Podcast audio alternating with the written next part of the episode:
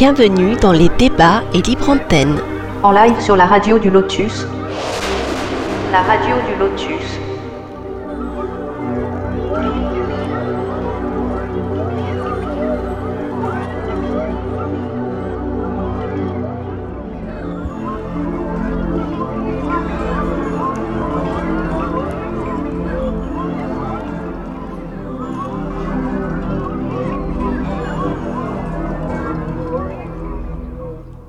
Bonsoir à toutes et à tous, j'espère que vous allez bien, vous êtes bien sur la radio du Lotus. Tout d'abord, euh, je vous remercie beaucoup euh, d'avoir été patient. D'ailleurs, j'espère que vous êtes toujours là, du moins, parce que quand même, on a, euh, on a attendu un petit peu, mais bon, nous sommes là quand même et c'est le principal. Ce qui compte, c'est que on soit connecté. Voilà, donc j'espère que vous allez bien que vous avez passé une bonne journée. Peut-être que vous avez d'ailleurs écouté notre émission euh, cet après-midi à 14h sur le voyage astral. C'est vrai que ça fait deux émissions aujourd'hui. En ce moment, euh, il y, a, quand même de la vie hein, sur la radio du Lotus. Bon, c'est sympa. Euh, bah, je suis toujours entouré de Camille. Bonsoir Camille. Bonsoir, bonsoir Mickaël, bonsoir Claude, bonsoir Mandala. Attends, il va bientôt arriver. Voilà, il va bientôt arriver. il y a Claude, hein, toujours. Bonsoir. Oui, oui, oui. Toujours là, euh, voilà. toujours là, comme les scouts, tu sais. Exact, oui, tout quoi, exactement, c'est ça. et donc il y a notre invité, ben, il y a Mandala qui va, qui va arriver là dans quelques quelques minutes, et puis euh, on va pouvoir discuter, passer une soirée ensemble. Si vous avez envie de nous écrire, vous n'hésitez pas. Surtout, il y a plusieurs solutions. Euh, donc, la première via l'application pour smartphone, donc la radio du Lotus, tout attaché. Vous pouvez nous envoyer un mail via cette application, soit pour poser des questions, donner vos impressions, etc. etc. Donc n'hésitez pas surtout, soit par le mail de la radio, donc contact donc contact ou soit sur la publication, sur la publication de la page Facebook. Et euh, si vous postez euh, sur Facebook, bah, ce sera euh, bah, évidemment toujours euh, notre ami Camille qui va, qui va lire vos questions et puis euh, comme ça vous pourrez euh, avoir tout simplement les réponses. Voilà, je pense que Camille c'est toujours bon pour toi, je pense que tu es connecté sur la page. Donc, voilà, et ça sera avec grand plaisir. Voilà, donc n'hésitez pas surtout. Ce soir, nous allons parler d'un thème, je, crois, non, on l'a jamais abordé là sur la radio du Lotus, c'est une première, sur les grands maîtres de la magie euh, de la science et de l'ésotérisme. Donc les grands maîtres de la magie, euh, il y en a quand même pas mal, c'est sûr. Euh, les plus connus, qu'est-ce qu'on peut citer Paracels, on peut citer Papus, on peut citer Eliphas Lévy, tous ces maîtres-là qui sont vraiment très connus, qui ont écrit pas mal de bouquins, mais c'est vrai que quand on connaît pas ces livres, on peut se dire mais qu'est-ce que c'est que ça? C'est un peu obscur. Qu'est-ce que on va où avec ces, livres? Je sais pas. Qu'est-ce que c'est, Claude Toi, tes premières impressions quand tu trouves dans une librairie des livres un peu comme ça, euh, je sais pas, les dogmes rituels de la haute magie et tout ça, par exemple? Oui, Claude, Camille? Oui. Ah, parce que Claude, ça, je sais pas. Alors, bah, toi, Camille, qu'est-ce que tu en penses Quand tu vois des bouquins comme ça, euh, je sais pas, qu'est-ce que c'est ta première impression? Alors, bah, moi, je connais un peu tout ça. Maintenant, c'est vrai que euh, on souffre un peu de clichés dans, ce domaine-là, je trouve, et ça, c'est quand même culturel parce que, si on part en Angleterre et qu'on traverse la Manche, c'est pas du tout considéré de la même manière, en fait. C'est pas du tout la même approche. Oui, c'est vrai. C'est vrai. Bah, oui, euh, oui je, suis un petit peu d'accord avec toi, mais moi, c'est surtout ben, quand, je, quand je prends par exemple un bouquin comme ceux, d'Hermès euh, Trimégiste, oui. Euh, ce qui m'énerve particulièrement dans ces bouquins, et il y en a d'autres, hein, comme le livre des morts tibétains, comme on, en parlait cet après-midi, ou autres, qui sont des, des ouvrages justement métaphysiques, c'est souvent lié à des paraboles Hein, souvent, euh, voilà, il y, a des, y a toujours un sens caché dans ces, dans ces écrits. Oui. Et ça, c'est quelque chose que je que j'aime pas particulièrement. Ah, c'est pas ton truc. D'accord. Ah non, pas du tout. Parce ah que ça, euh, moi j'aime les choses, tu vois, direct. C'est-à-dire quand il se passe quelque chose, on te l'explique, euh, c'est clair et net, il n'y a pas de problème. Ah oui. Et quand on commence à prendre des paraboles pour expliquer tel truc, tel, tel machin, telle, telle possibilité en magie, un petit peu comme la pierre philosophale, euh, par exemple, ça cache des tas. C'est une métaphore quelque part et ça cache euh, des tas de, significations. Oui, mais c'est pour les initiés, justement. Ouais, mais attends, euh, je pense que ça, c'était, peut-être valable il y a, il y a, il y a 5, 6, 10 siècles. Mais bon, à notre époque, euh, encore sans kikiner à essayer de chercher le sens caché des, choses, euh, moi je trouve que c'est dépassé. C'est un petit peu comme, si tu veux, certains écrits, voilà, qui, comme les, les, prophéties Nostradamus, par exemple, et autres, c'est très complexe à pouvoir à pouvoir, si tu veux, euh, placer à notre niveau, parce que en plus, ça ne correspond certainement pas à la, réalité, à notre, à notre réalité. Euh, en plus, qu'est-ce qu'il a voulu dire par la suite dans ces, dans ces quatrains, par exemple? Euh, euh, voilà, c'est quelque. Ça m'horripile, moi. Je te dis, le bouquin, le... Quand, quand, je commence à lire ça, je le plie euh, terminé. Ah, c'est marrant, ça t'est comme ça, d'accord. Ah oui, je suis comme ah ça. mais c'est parce que peut-être que moi j'aime bien un peu le mystère, tu sais. Il faut que ce soit un peu quand même, euh, que ça donne un peu, non pas forcément, enfin à réfléchir, oui, mais c'est mystérieux. Je sais pas, c'est, tu te dis mais qu'est-ce que c'est Mais c'est toujours mystérieux. Tu prends un bouquin de, de Nostradamus ou d'Hermès oui. ou autre. Oui, oui il y a toujours une, part, de, une part de mystère, ça, ça, ça, ne s'enlève pas si tu veux. Mais euh, si, c'est le reste. Quand il commence à, si tu veux, à, à partir sur des, sur des, des explications, en plus, c'est souvent lié au contexte de l'époque. Donc, ah ça oui, euh, c'est vrai. Voilà, à moins d'avoir vécu à cette époque-là et de pouvoir faire euh, certaines, certaines relations avec l'époque du, enfin l'instant du moment, euh, à, notre époque, au XXIe siècle, euh, si tu veux, ça, ça, ça, ne correspond plus. Il y a un décalage tel que euh, c'est très compliqué. Alors, que ça amuse les initiés pour leur rituel ou pour, leur, pour leur rester ensemble dans leur cercle, ma foi, tant mieux. Mais ce que je veux dire, c'est que moi, je, je préfère passer au-delà de tout ça, si tu veux. D'accord. Euh, peut-être que Mandala est là euh, de nouveau, de retour. tout à fait. ah bah bonsoir, bonsoir. Je trouve une excellente introduction donc euh, à tout cela parce que je crois que, ce que les questions que Claude se, pose, ce sont des questions que beaucoup de lecteurs, enfin tous ceux qui ont un jour eu ces livres entre les mains, se sont également posés. Je tiens aussi à remercier Michael et toute l'équipe de la radio du Lotus de m'avoir invité ce soir. Avec plaisir. La, la porte, j'écoutais ce que vous racontez d'intéressant. Et je comprends les, craintes de Claude euh, à ce, au niveau de ces bouquins-là, parce que c'est vrai qu'on parle souvent sur Internet de l'historique de ces personnages, de, de, on parle un peu de, de, leur naissance, de leur prétendu aussi euh, parcours initiatique, parce qu'on ne sait pas grand-chose hein, en général, parce qu'ils étaient très avares de, de renseignements.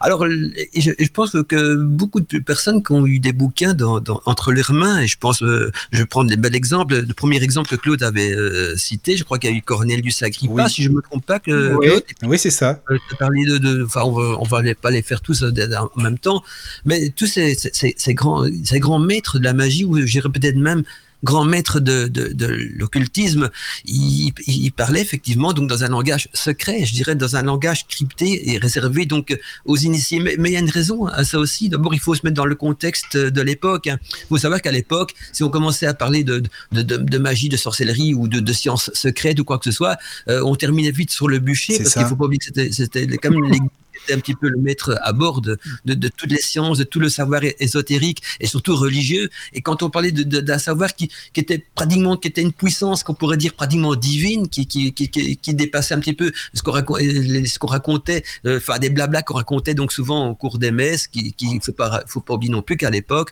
dans le contexte des religions, ces, ces messes étaient aussi, enfin l'Église catholique était des lois. On, on essaie de trafiquer parfois les passages de la Bible pour en faire des, des lois, et donc ça donnait un certain un pouvoir qui dérangeait donc au magicien. Et puis le magicien, ou en tout cas, je préfère employer le mot, le, le maître de l'occultisme, ou en tout cas, tout cas la personne qui étudiait ça, n'avait pas trop envie de, de, jeter, de jeter ces informations aux, au, quelconque mortel, je dirais, de jeter des, perles au pourceau. Et donc, ces livres étaient cryptés pour une bonne raison, parce que ce sont des livres qui s'adressaient justement euh, à d'autres initiés. Donc c'est un, des livres euh, écrits pour des personnes euh, pour des, qui, étaient déjà avec un pied dans la marmite, je veux dire, Et donc, il pouvait comprendre de, quoi il s'agissait.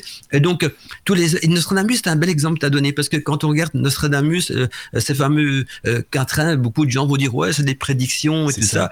Rien ne prouve que ce sont des prédictions. Ça, c'est des prédictions, c'est une interprétation des euh, qu'on se fait de, de, assez folklorique de notre époque. Et pour mieux comprendre Nostradamus, c'est surtout pas ce bouquin, le dernier livre qu'il a écrit de sa vie qu'il faut lire parce que c'est un livre qui est trop crypté. Il a écrit, on, on, revient toujours avec le, même bouquin, que, que sont ces fameuses prédictions mais il a écrit au moins des centaines, si pas des, oui, des centaines d'autres bouquins beaucoup plus intéressants et beaucoup plus explicites pour comprendre mieux le personnage. Alors que le dernier bouquin, c'est un livre complètement énigmatique.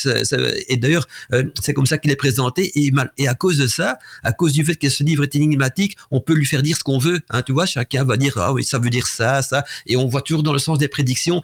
Alors que Nostradamus n'a jamais dit que ce livre était un livre de prédictions. C'est plutôt l'opinion que les humains s'en ont fait. Mais je peux comprendre donc c'est même le but. Je crois qu'ils ont écrit ces livres de manière cryptée pour décourager justement les, profanes, pour que ce livre ne trompe pas entre les mains de, tout le monde, parce que ce sont souvent des enseignements magiques et même parfois euh, d'ordre divin qui sont mis dans ces enseignements-là. Et donc c'est une des raisons que la plupart de ces livres sont cryptés et peut-être même parfois rendus folkloriques hein, pour le commun des mortels. Et donc les craintes de Claude, je trouve c'est vraiment bien comme introduction parce que ça, résume ce que 80% peut-être de lecteurs ont ressenti la première fois qu'ils ont eu un, un de ces ouvrages entre leurs mains qu'ils ont essayé donc euh, d'y rentrer euh, dans la lecture. Mais bien souvent, tu sais, les gens qui rentrent, ils, tout de suite, euh, ils comprennent pas, donc ils disent oh non non, j'arrête de lire ça, je comprends rien, donc finalement ils passent à autre chose quoi. Oui, il faut pas se laisser. Des... faut pas, se laisser abattre. Je vois que j'ai pas composé la question. Je, suppose que ça, ça, va niveau niveau son, niveau ah, c'est parfait, c'est parfait. c'est excellent. Ouais, là, tu peux pas être mieux là, c'est bon. il faut pas se décourager. Et, et justement, euh, pour, pour, pour comprendre un, un, auteur, il faut surtout pas se contenter d'un seul de ses ouvrages, parce que euh, il, y a, il, y a, deux choses à savoir au niveau de, de, ces, de ces cryptages des, des, des anciens. C'est que d'abord, euh, ils emploient des, des allégories, des, des, même parfois un petit peu de la mythologie, ou alors des, des allusions. Hein, on peut parler très. D'ailleurs, j'en parle de, ces cryptages dans une émission que j'avais fait il y, a, il y, a, bien longtemps, qui s'intitulait La langue des oiseaux, où on expliquerait un petit peu l'analogie des mots et comment est-ce qu'on trafiquait les, les mots exemple aussi qu'on retrouve souvent dans les livres alchimie, euh, en disant tiens, voilà, je suis, je suis en train de créer une eau parfumée. Alors tout le monde va dire ah, une eau qui a une bonne odeur et au fait, il faut décortiquer le mot parfumé. Ça veut dire parfumé, donc par distillation. Et donc euh, ce sont tous des cryptages parce que le but était voulu. Et je pense que ces auteurs-là, ils passaient plus de temps à essayer de crypter ce qu'ils écrivaient plutôt qu'à réfléchir au contenu de leur bouquin. Ils, avaient la plus grande crainte, justement c'est que ce savoir tombait entre de mauvaises mains. Euh, et c'est quoi des mauvaises mains? Mais ce sont des personnes qui sont pas aptes, qui sont, qui n'ont peut-être pas suivi ce parcours initiatique qui doit développer euh, trois facultés essentielles qui sont euh, la sagesse, et la, la, connaissance. Et donc, la connaissance, on ne la donne pas sans sagesse, la sagesse, on ne la donnait pas sans, sans connaissance. C'est un petit peu ce qui s'est passé d'ailleurs dans l'école de Pythagore et toutes ces anciennes écoles. Et donc, euh, la manière donc de, transmettre un savoir à des personnes bien définies, euh, ben voilà, au lieu d'écrire dans une langue étrangère ou quoi, qu'il y a eu des bouquins écrits aussi dans des langues euh, que, indécryptables également, mais on se dit, bien, je vais faire un langage d'initié, comme ça, le commun des mortels, le profane, ou on peut ça plutôt dans ce sens-là, il va prendre ça de manière folklorique, il va dire tiens un petit peu de poudre de mille pattes avec ci et ça, et puis on fait, euh, on invoque euh, un, truc un petit peu farfelu où on peut même aller plus loin dans le farfelu même à ce niveau-là. Et, donc, euh, et, puis il y a, y a, y y a un autre angle de lecture, mais qui est plus complexe parce que là il faut justement cette information est éparpillée à travers les ouvrages, et je pense que pour pouvoir avoir quelques clés, souvent il faut lire donc la littérature complète de tous ces anciens auteurs. Et donc, il y en a quelques listes, hein. mais c'est bien de, de, de, parler de tout ça et, et de voir un petit peu comment est-ce que vous avez euh, abordé ces livres. Si on parle justement, là, je vais vous poser une question à, vous trois, parce que on sent que j'avais beaucoup de choses à dire sur ah oui, mais c'est bien. C'est bien, on est là pour ça, tu sais, t'es là pour ça, on est là. Vous avez déjà tous eu euh, un bouquin entre les mains, et pour Michael, un bouquin audio. Oui, oui quels sont les, auteurs qui, d'abord pourquoi est-ce que vous avez été guidé vers ce livre? Est-ce que c'est par curiosité ou parce que euh, et puis aussi qu'est-ce qui vous a découragé dans, dans, le livre? Pour voir un petit peu la piste euh, à, ce niveau comment est-ce que l'auteur est arrivé? Et, justement quand, quand il est Agrippa qui a quand même vécu il y a bien longtemps, il faut y voir le contexte. Donc il, il, est, il, est, né à peu près en 1486, je ne me trompe pas, et il est décédé en 1535, donc c'est très il y a très longtemps. Hein, et, et sa biographie on la retrouve partout sur internet. J'en ai déjà parlé dans des émissions précédentes, donc je vais pas m'attarder là-dessus parce que je trouve le plus intéressant, ce sont ses écrits. Et donc c'était un maître de l'occulte, c'était un magicien, c'était un alchimiste. Donc on, on s'imagine qu'il englobe énormément de sciences, des sciences qui étaient qui avait ce côté sacré. Maintenant, on ne retrouve plus ça. L'informatique, c'est pas forcément sacré, c'est une science aussi, l'informatique, mais on peut l'apprendre dans n'importe quelle école. À l'époque, ces sciences-là, il faut bien se dire, c'était quelque chose de sacré et donc réservé, entre guillemets, aux initiés. Les initiés, c'est qui? Ben, C'est quelqu'un, justement, qui se, qui se lançait dans ce parcours initiatique de la sagesse et de la connaissance, qui, est parfois la quête d'une vie tout entière. Et donc, voilà une des raisons pour laquelle c'était souvent euh, initié. Le, but était justement de, de, de décourager les et, c'est ça. Ce que j'entendais, c'était du découragement. Donc j'ai dit, bah, le but fonctionne toujours euh, actuellement. Mais on connaît pas beaucoup de choses sur eux. Tu vois, Mandala, tu parles d'Agrippa, par exemple. Et eh ben, on connaît pas grand chose de sa vie en réalité de Agrippa, tu vois. Ben, euh, euh, au, fait, il c'était quand même une, grande personnalité. C'était une célébrité. Il y avait, il avait quand même beaucoup d'influence dans le domaine de l'ésotérisme. Il était considéré, considéré comme magicien, également comme alchimiste. Et puis. Euh, il, a, il, il, a, il, a, commencé à parler donc des, des sauts planétaires, des, des vertus. Euh, ce, qui est, ce qui est important, euh, juste pour juste dire que le vrai nom de, de, de Cornelius euh, Agrippa, il, Agrippa est venu beaucoup plus tard à ce nom-là. Hein, c'était Colonia Agrippina au départ, et puis donc c'était parce qu'on retrouvait donc dans ce nom-là son lieu de naissance.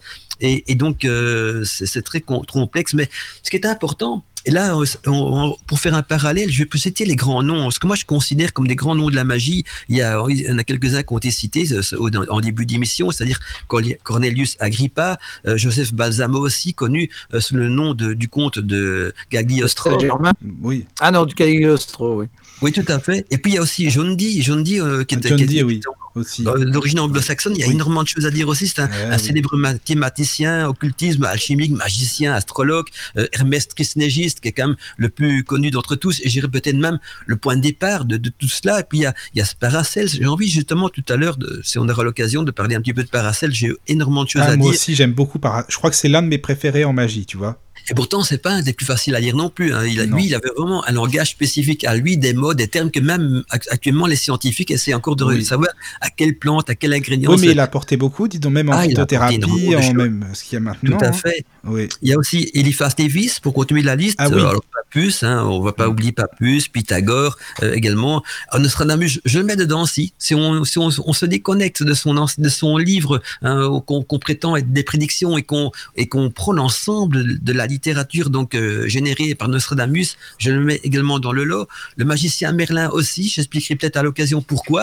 Euh, et puis le roi Salomon, qui fait aussi partie donc de, de, de, de ces grandes références. Il y en a sûrement d'autres, hein, mais je vais je vais pas les énumérer tous, sinon on est reparti pour deux heures d'émission. Ah bah oui, non mais ça c'est sûr. Ouais. Et donc euh, on peut parler de n'importe lesquels. Ils ont deux points, enfin ils ont tous deux points en commun.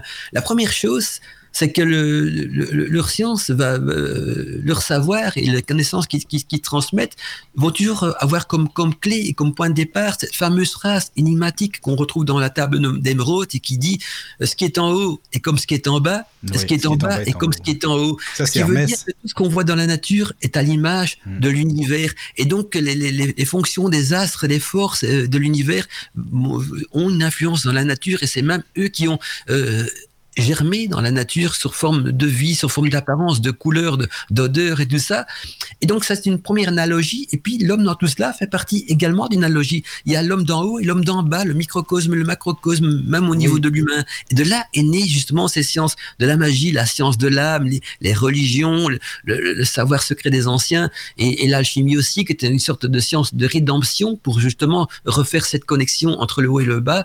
Et donc la connaissance de soi, se connaître soi-même, qu'est la fameuse temps, phrase énigmatique qui était affichée donc au temple des Delphes, à l'entrée du temple des Delphes, est une des clés qui permet de mieux euh, percer donc le mystère de ces, de ces, grimoires. Et donc je reviens à mes questions de départ. Je, maintenant, je vous laisse la parole, savoir quels sont les bouquins de ces grands personnages que vous avez peut-être eu un jour entre les mains. Qu'est-ce que vous en avez lu? Qu'est-ce que vous avez apprécié ou pas? Qu'est-ce qui vous a rebuté? Parce que souvent on, peut avoir une sorte de dégoût. Au fait, le dégoût, c'est vis-à-vis de soi-même qu'on l'a parce qu'on dit je comprends rien. Parce qu'il a écrit ça, ça a l'air de farfelu, ça a l'air de n'importe quoi. Ce n'est pas du tout mon truc. Et c'est souvent comme ça, même quand on va à l'école, hein, quand on suit des cours et qu'on comprend pas quelque chose on, finit par décrocher le cours et on se casse quand on brosse ou bien on change de, section parce que il n'y a pas cette liaison qui se fait.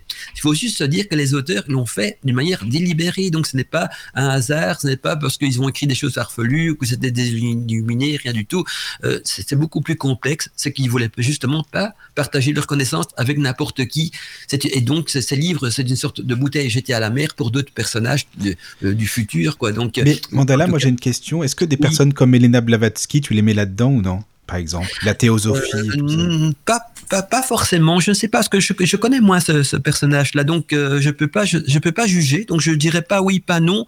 Mais euh, je, ceux que je cite, c'est parce que j'ai une certitude. Je vois depuis que je suis ado, j'ai lu leurs ouvrages, je les ai étudiés, je les ai lus, relus. Euh, voilà, donc c'est assez, assez, assez complexe à expliquer. Mais dans les, c'est ça qui manque justement au niveau des écrits plus modernes. Et quand je dis plus moderne, c'est tout ce qui est sorti à notre époque. C'est que on ne retrouve plus ce savoir-là. On est retombé et sombré donc dans une magie beaucoup plus folklorique.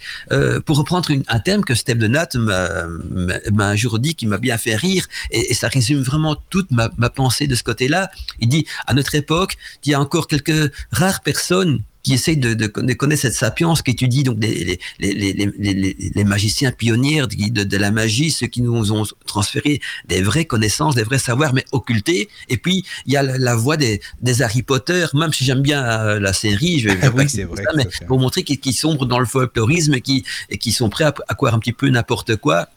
Oui. Et, donc, euh, on arrive dans quelque chose de beaucoup plus éclectique. Et c'est un petit peu donc euh, deux, deux, deux, mouvements différents, deux visions différentes de, de, tout cela. Et je pense que dans un côté on est dans la croyance et dans l'autre côté on est dans la connaissance. Et, et euh, attends, excuse-moi, euh, Mandala, je voulais te poser une question d'abord avant, avant de, de continuer. Euh, quelle signification tu donnes au nom magie? Au nom magie, bah, euh, oui, parce que tu dis les maîtres, euh, voilà. Pourquoi dire euh, justement En général, je dis plutôt de la magie? De l'occultisme, la magie est, une des, des, des, des, phases de, de l'occultisme aussi. Au fait, la magie, c'est tout ce qui est, que je, moi je vais qualifier ça, tout ce qui est euh, comme phénomène qu'on pourrait dire surnaturel. Mais quand je dis surnaturel, ce n'est pas du tout du quelque chose de fantastique, de paranormal, rien du tout. Le c'est plutôt pour comprendre ce que, ce, les, mais les, valeurs que je donne au mot magie, il faut comprendre aussi la valeur que je donne au mot surnaturel. Ça veut dire qui dépasse la nature, qui est au-dessus de la nature, donc qui touche le divin, qui touche les forces cosmiques et donc, tout ce qui est surnaturel, pour moi, c'est tout ce qui est au-dessus de la nature. Et donc, c'est tout ce qui est au-dessus de la nature, c'est tout ce qui commente la nature. Et l'homme aussi, il a quelque chose de surnaturel en lui, c'est son âme. On dit toujours que l'âme de l'homme est d'origine divine. Et donc, on a aussi ce petit connexion surnaturelle en nous également. Et donc, le terme magie, moi, je dirais, c'est tout ce qui permet à l'homme de se reconnecter avec justement la face cachée de la nature, de voir la nature un petit peu derrière les décors, de se reconnecter avec les forces, avec l'univers, avec tout ce qui, tout ce qui, tout, ce savoir qui, est autour de nous, cette connaissance, et surtout, le terme magie, c'est quand l'homme se pose la question à travers son art, à travers ses recherches, qui je suis ou qu'est-ce que je suis C'est même encore une meilleure question. C'est pas qui on est, mais qu'est-ce qu'on est dans tout cela Et là, voilà ce qui résine le terme magie. Pour moi, les personnes à notre époque, j'ai bien notre époque, les plus proches de la magie, ce sont peut-être les chamans, parce que je trouve que les chamans, ça n'a pas trop été dénaturé par le folklorisme moderne, par le, les, les, des pseudo grands maîtres. On en voit un petit peu de tous les côtés. Euh, moi, je me qualifie pas du tout comme grand maître. Quand on monte, tiens Mandala, tu es quoi? Tu, Je suis animateur, un petit peu sorcier sur les bords, mais surtout animateur radio. Sans les bords. Tu dis sorcier sur les bords. Bah, c'est marrant. Mais je vais me tu me verras faire des grandes conférences sur euh, YouTube et tout ça. Mais je suis plutôt un chercheur. Je veux faire qu'on me considère plutôt comme un, un chercheur plutôt que comme un, un, grand maître, parce que je ne suis pas du tout un, un, grand maître. Je suis plutôt toujours en mode recherche.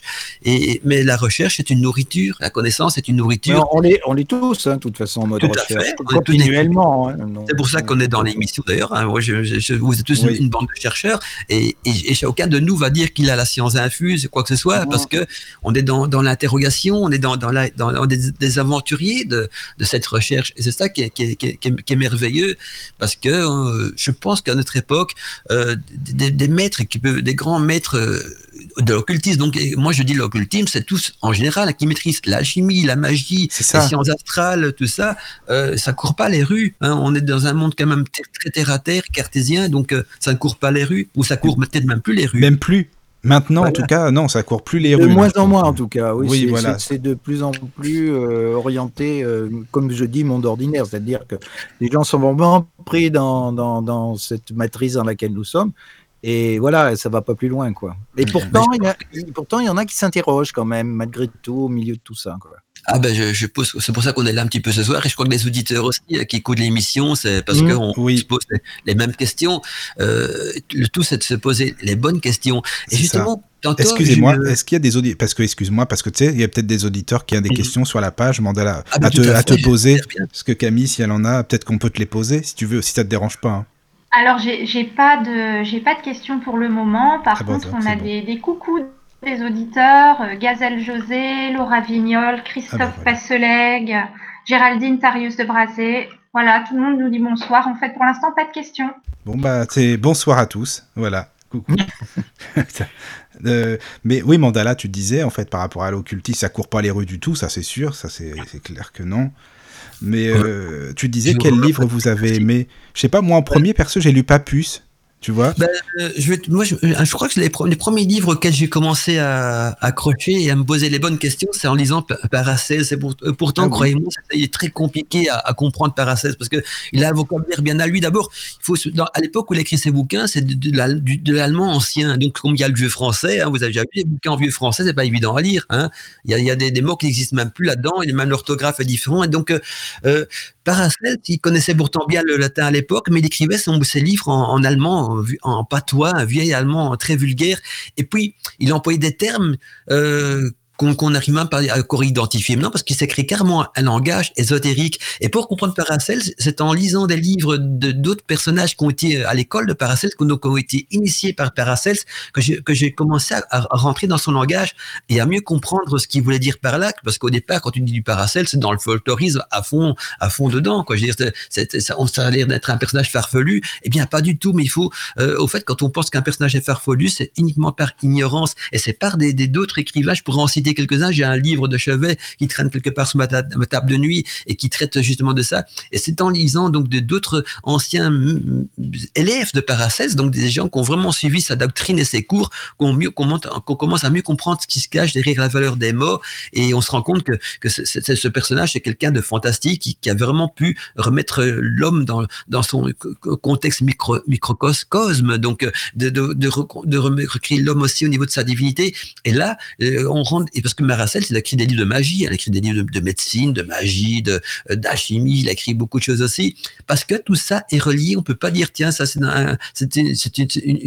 une, catégorie, ça c'est une autre catégorie. Tout est relié parce que tout fait partie de l'univers et puis tout dépend de comment on aborde les choses. C'est une boule à plusieurs facettes, mais c'est une seule boule quand même. Puis Paracelt, il, se disait Paracelt médecin aussi. C'était un médecin, il connaissait très bien tout ce qui est plantes, euh, l'homéopathie, ce qui a été maintenant, mais il connaissait très bien la nature et tout, c'est ça ah aussi. Ah oui, oui, oui, tout à Au fait, Paracel, c'est une sorte de, de, Merlin enchanteur aussi, parce que lui, la nature. Attention, il y a un point en commun euh, aussi avec tous ces personnages, ils ont beaucoup voyagé. Ces personnages, ils ont fait le tour du monde, et leur science, ils ont la pioché à gauche et à droite. C'était avant tout des aventuriers, parce qu'on les, on les voit comme philosophes, comme, comme grands maîtres, tout ça, mais ces gens-là, ils étaient avec leur sac, leur baluchon sur le dos, ils ont fait toute l'Europe, toute, toute la France, ils ont été jusqu'en Grèce antique, en Égypte antique aussi. Pythagore, bah, bah Pythagore, il s'est instruit euh, en Égypte antique et puis il a ramené donc des connaissances de l'Égypte antique euh, euh, au niveau de la Grèce antique. Et là, ça a été très compliqué pour pouvoir retraduire ça d'abord en, en, langage accessible à tous et surtout pour intégrer ça dans la philosophie et dans les croyances de la Grèce antique parce que c'était une autre, une autre conception. Ça, au fait, ça parlait des mêmes choses, mais avec d'autres mots. Et donc, il a dû essayer de, de, pouvoir accorder les mots. Et Pythagore n'est revenu qu'avec une partie de la science de l'Égypte antique. Donc, il n'a pas été euh, initié à tout. Pour, pourtant, les portes lui étaient ouvertes. Mais il faut voir aussi que, comment ça a été enseigné, parce que même Pythagore, on lui a pas enseigné euh, tout ça à vive, de vive voix. en fait, le but d'un enseignement initiatique, c'est de créer la connaissance en soi, c'est de faire germer la, la connaissance. On peut, on peut, on va y jeter des graines dans le cœur de, de l'homme qui s'initie en espérant que ces graines vont germer et donner des bons fruits et pas des mauvaises herbes. Et c'est ça un petit peu, tous ces symboles kabbalistiques, ces symboles initiatiques, ils parlent par eux-mêmes, mais on, euh, dans les, les, anciens scripts et les anciens temples de l'Égypte antique, on enseignait quand même euh, les sciences complètes de l'univers qui ont donné naissance à notre magie contemporaine, à l'alchimie, à tout ça. Eh bien, c'était enseigné donc d'une manière aussi initiatique et c'était à l'initié lui-même de faire germer la connaissance dans son cœur. il y a un très bon livre qui explique ça un petit peu, comment ça fonctionne. C'est pour ceux qui ont déjà lu euh, le, livre de, de, de, la femme de René Schwaller, qui c'est Herbach, disciple et Herbach euh, Poichiche. Et je veux dire plutôt dans l'ordre, il faut d'abord Herbach Poichiche et puis Herbach disciple, qui explique vraiment tout ce parcours initiatique pour faire germer en soi cette connaissance qui s'est jamais transmise de vive voix, ni par écrit, ni mais par symbole et par, par image et, et tout ça. Et donc c'est très complexe et, donc, euh, personne ne pourra, en lisant un seul de ces ouvrages, dire ah j'ai tout compris, ou alors c'est un, un grand Non, non, c'est des, ouais, c'est un mytho s'il dit ça, c'est sûr. Ça. Ah, il y en bah a, oui. attention. Oui, il y en a, il y en a. Mais tu sais, Mandala, quand tu disais qu'il voyageait beaucoup, mais en même temps, tu sais, quand euh, malheureusement on savait que c'était des gens qui pratiquaient euh, la magie ou autre, ils se faisaient chasser des pays à chaque fois, tu vois, donc ils étaient obligés de, partir. Sauf s'ils étaient protégés par euh, le roi ou la reine ou la princesse. Enfin, à l'époque, tu, vois. Mais attention, les, rois les protégeaient un certain, bout, un certain temps. parce que les ils espéraient en tirer quelque chose. Mais bah quand ils voyaient qu'ils n'en tiraient pas grand-chose, bah après, ou, ils terminent en prison ou, quoi que ce soit. Parce que des alchimistes, au départ, bah, les, les, rois, ils, étaient, ils essaient de, sympathiser avec en disant tiens, s'ils si, me fabriquent des richesses, euh, mon royaume va s'agrandir, je vais pouvoir envoyer des armées, faire la guerre, tout ça. Et puis, quand tu vois que l'alchimiste, tout ce qu'il avait en lui aussi, c'était de la sagesse et, et des sciences spirituelles il a dit cela, il, me dupe, hop, allez au cachot, on va d'abord le torturer, voir s'il n'a plus rien à dire, et puis il terminait mal. Donc, euh, euh, moins on en disait, euh, mais on s'en sortait à l'époque. Hein. donc voilà. Et puis pour éviter l'inquisition et, surtout les fourbes de, l'Église, ben souvent on cryptait comme ça quand quand un, curé ou enfin ou un, un ecclésiastique ou un haut placé en tout cas lisait un de ces bouquins là, bah, il bon, n'y a rien de méchant là-dedans, c'est folklorique, c'est un petit peu scientifique parce que ça parle de planète, tout ça. Il comprenait rien, mais il disait, il n'y a, rien de blasphème là-dedans, donc ça va, ça, ça peut passer, quoi alors que finalement il y avait tout euh, ce qu'il ah fallait. Oui. Bah oui, c'était mm. ça. Mais qu'est-ce que tu penses d'un type comme Rasputin là par exemple? Qui soignait les gens, un très très grand guérisseur, ah, mais aussi qui connaissait. il a rien, il a rien laissé comme écrit, donc euh, tu sais, tous ces, personnages-là, je sais pas que c'était des dictateurs, mais ils avaient quand même une, une grosse puissance et ils, ils, ils apposaient un petit peu leur force par, par, par la force. Et souvent aussi, ils, se prenaient pour quelque chose de divin, hein, d'invincible. Et, et, donc, euh, parfois, les, gens, quand, quand, ils ont peur de quelque chose, quand ils ont la crainte de quelque chose, ils peuvent avoir des, des guérisons en disant bah, que la force qu'il a, il va me guérir. Et, et au fait, on s'écrit soi-même quand on, quand on est persuadé que ça, qu'on va guérir grâce ah oui, à ces pouvoirs. L'auto-guérison. Sortir dans l'auto-guérison. Mm. Je ne veux pas dire qu'il n'avait pas de pouvoir, je ne sais pas, parce qu'on ne sait pas grand-chose sur ce personnage-là. Il n'a laissé aucun écrit. Hein, de non, non, non, mais il était très protégé aussi par euh, à l'époque, hein, justement. Voilà, euh, c'était plutôt à travers des témoignages. Hein, pour Rasputin, qui a légué beaucoup de guérisons, c'est plutôt des témoignages. Mais lui, par contre, il n'a laissé vraiment aucun écrit initiatique euh, là-dessus. Il s'est jamais prétendu être guérisseur non plus, mais il avait parfois des rêves où il voyait des choses. Il disait aussi qu'il était initié par des créatures qui, ou des choses qu'il voyait. Donc, c'est possible aussi qu'il avait une connexion avec des choses, des choses qui lui étaient enseignées ou des pouvoirs qui lui étaient donnés, sans qu'il en comprenait forcément le sens, mais qui fonctionnaient quand même. Quoi. Oui, est-ce ah, qu'il n'était pas quand même négatif, euh, Rasputin? Ah, si, il était négatif. Il pas un enfant de cœur. Non, non, non, non, c'était pas un enfant de cœur. Hein, non, non, pas du tout même. Euh, alors par contre, euh, les amis, on a peut être la, peur aussi, parce que dans l'histoire des dictateurs qu'on qu passé le monde, une fois qu'on craint quelque chose, euh, je crois que les gens ils accordent des pouvoirs surnaturels à ces personnages-là parce qu'ils en ont peur, et donc euh, ça peut arriver qu'on on peut avoir l'impression d'aller mieux, d'être guéri ou quoi que ce soit, parce qu'on dit la, la force qu'il a, d'être capable de me guérir. Et, voilà, donc ça peut. C'est très complexe. Euh, je ne mettrai pas Rasputin dans les grands magiciens, par exemple, les grands maîtres, quoi que ce soit. Je ne vais jamais dire non plus qu'il n'avait pas de don, quoi que ce soit, parce qu'on ne sait pas. Hmm. Mm, mm. Il n'y a, pas d'éléments scientifiques qui peuvent dire tout le, le pour et son contraire, ni d'éléments historiques non plus. C'est des témoignages qu'on ne peut pas négliger. C'est des témoignages. Voilà, c'est ça. Il avait une sorte de délire, aussi, qui, et ça, il a en témoigné lui-même qu'il y avait des, entités qui lui parlaient. Ah oui, oui, oui, bien sûr, il était guidé aussi. C'est la démence, ou c'est de la, ou c'est, des contacts réels avec les entités. Ça, on n'en sait rien. Non. et, je crois que personne n'en sera jamais quelque chose. Même lui, hein, il, il, on, peut, voir des choses, mais est-ce que c'est vrai ou c'est la réalité ou c'est notre imagination On ne sait pas. Dans, dans ce cas-là, c'est très complexe. Et donc, en tout cas, il n'a jamais été reconnu à travers l'histoire comme être un, grand magicien célèbre, mais il s'est passé comme des choses mystérieuses. Dans, beaucoup de documentaires, on relate un petit peu donc ces effets de guérison que Rasputin a, occasionné autour de lui, c'est vrai. Oui. Ah tiens, Mandala, un petit message d'une personne qu'on connaît, hein, toi et moi, Doud Jacker. Bonsoir Doud Jacker ah, déjà. Jacker. Et euh, alors donc, il nous dit bonsoir, cher Michael, et bonsoir mon doux Mandala, ravi. Voilà, bah ça fait plaisir, c'est bien. Merci beaucoup, hein, Doud Jacker. Tout à fait. Mm, mm. En tout cas, juste pour en venir un petit peu à Paracels, et merci tout chacun pour ton petit coucou. J'ai ouvert ma boîte mail aussi, comme ça, j'ai jamais des auditeurs qui ont envie de m'écrire à, ah, bah, Mandala pour poser une question. Ma boîte mail est ouverte aussi. Bah, redonne ton mail, sinon, peut-être, si tu veux. Euh, Mandala, j'ai une question pour toi, justement, sur Paracels. Oui. Euh, de Gazelle José, qui demande si tu peux euh, donner des titres de livres des élèves de Paracels. Désolé de pas. Ben, je, vais, je vais le chercher. Pour pas dire de bêtises, je vais aller chercher mon bouquin tantôt que qu'on m'a offert, que je suis en train de lire, qui est un ancien disciple de Paracels que je connaissais pas du tout, que j'ai découvert donc euh, à travers ses, écrits. Je vais dès que j'ai tantôt dit, il est pas loin de chez moi, mais je vais descendre un étage. Donc dès que je vais chercher un petit café ou quoi que ce soit, je prends. Voilà, une petite pause, une pause musicale, je vais mon oui. bouquin et je il y en a eu beaucoup, hein, mais, mais celui-là, c'est le plus important parce que lui, il, sa littérature est basée sur justement le, décryptage de Paracels. Mais attention, enfin, j'en parlerai tout à l'heure quand j'aurai le, le, bouquin, parce que j'ai beaucoup de choses à dire sur cet auteur-là aussi. Mais euh, voilà, je. Si tu, tu veux qu'on fasse une pause, Mandala, sinon? Oh, c'est pas, c'est comme vous voulez, je suis pas encore pressé pour avoir une ah pause. Ah bon, bah t'as le temps. Bon, bah vas-y, c'est bon. Bah, il n'y a pas de souci, on a le temps. Hein. D'accord. Mm-hmm. Ou alors vous papotez entre vous et je vais chercher mon bouquin, ça je peux faire aussi. Non, mais on fait une petite pause, allez, comme ça les auditeurs, ils boivent un café aussi. Moi, je vais chercher mon, livre là, comme ça, parce que j'ai beaucoup de choses à, dire aussi. Il n'est pas très connu, cet auteur de, de, Enfin, si, il est, il est, connu par les initiés, mais moi, on me l'a offert, parce que je, je, lis, au fait, je lis trois, quatre livres à la fois, et je suis tombé ah dessus.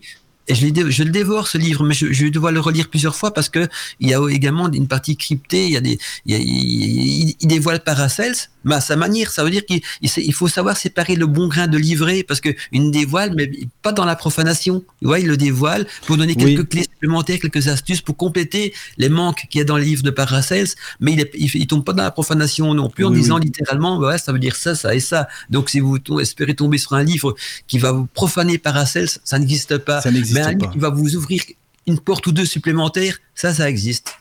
D'accord, mais on va parler de Paracels après, Amandala, c'est vraiment super intéressant. Mais juste une petite parenthèse, parce que pour te dire que les, même les auteurs un peu plus récents, ils laissent quand même des codes dans leurs bouquins. Par exemple, la Camille, elle peut le dire, hein, elle est en train de lire euh, des bouquins de Max Handel qui parlent justement de la Rose-Croix. Et Camille, mhm. elle expliquait, tu peux expliquer si tu veux, Camille, qu'il y a beaucoup, beaucoup de passages codés en fait dans ces livres-là. Et pourtant, ils sont pas vieux, hein, pas si vieux que ça. Quoi. En fait, moi, mon, ressenti, voilà, si, on se replace à l'époque où on n'avait pas vraiment le droit de parler des initiations, euh, enfin des, rites initiatiques de, manière directe, euh, on, utilisait beaucoup le langage religieux euh, pour, parler d'autres choses en, analogie, en fait, et qui concernaient directement les rites initiatiques.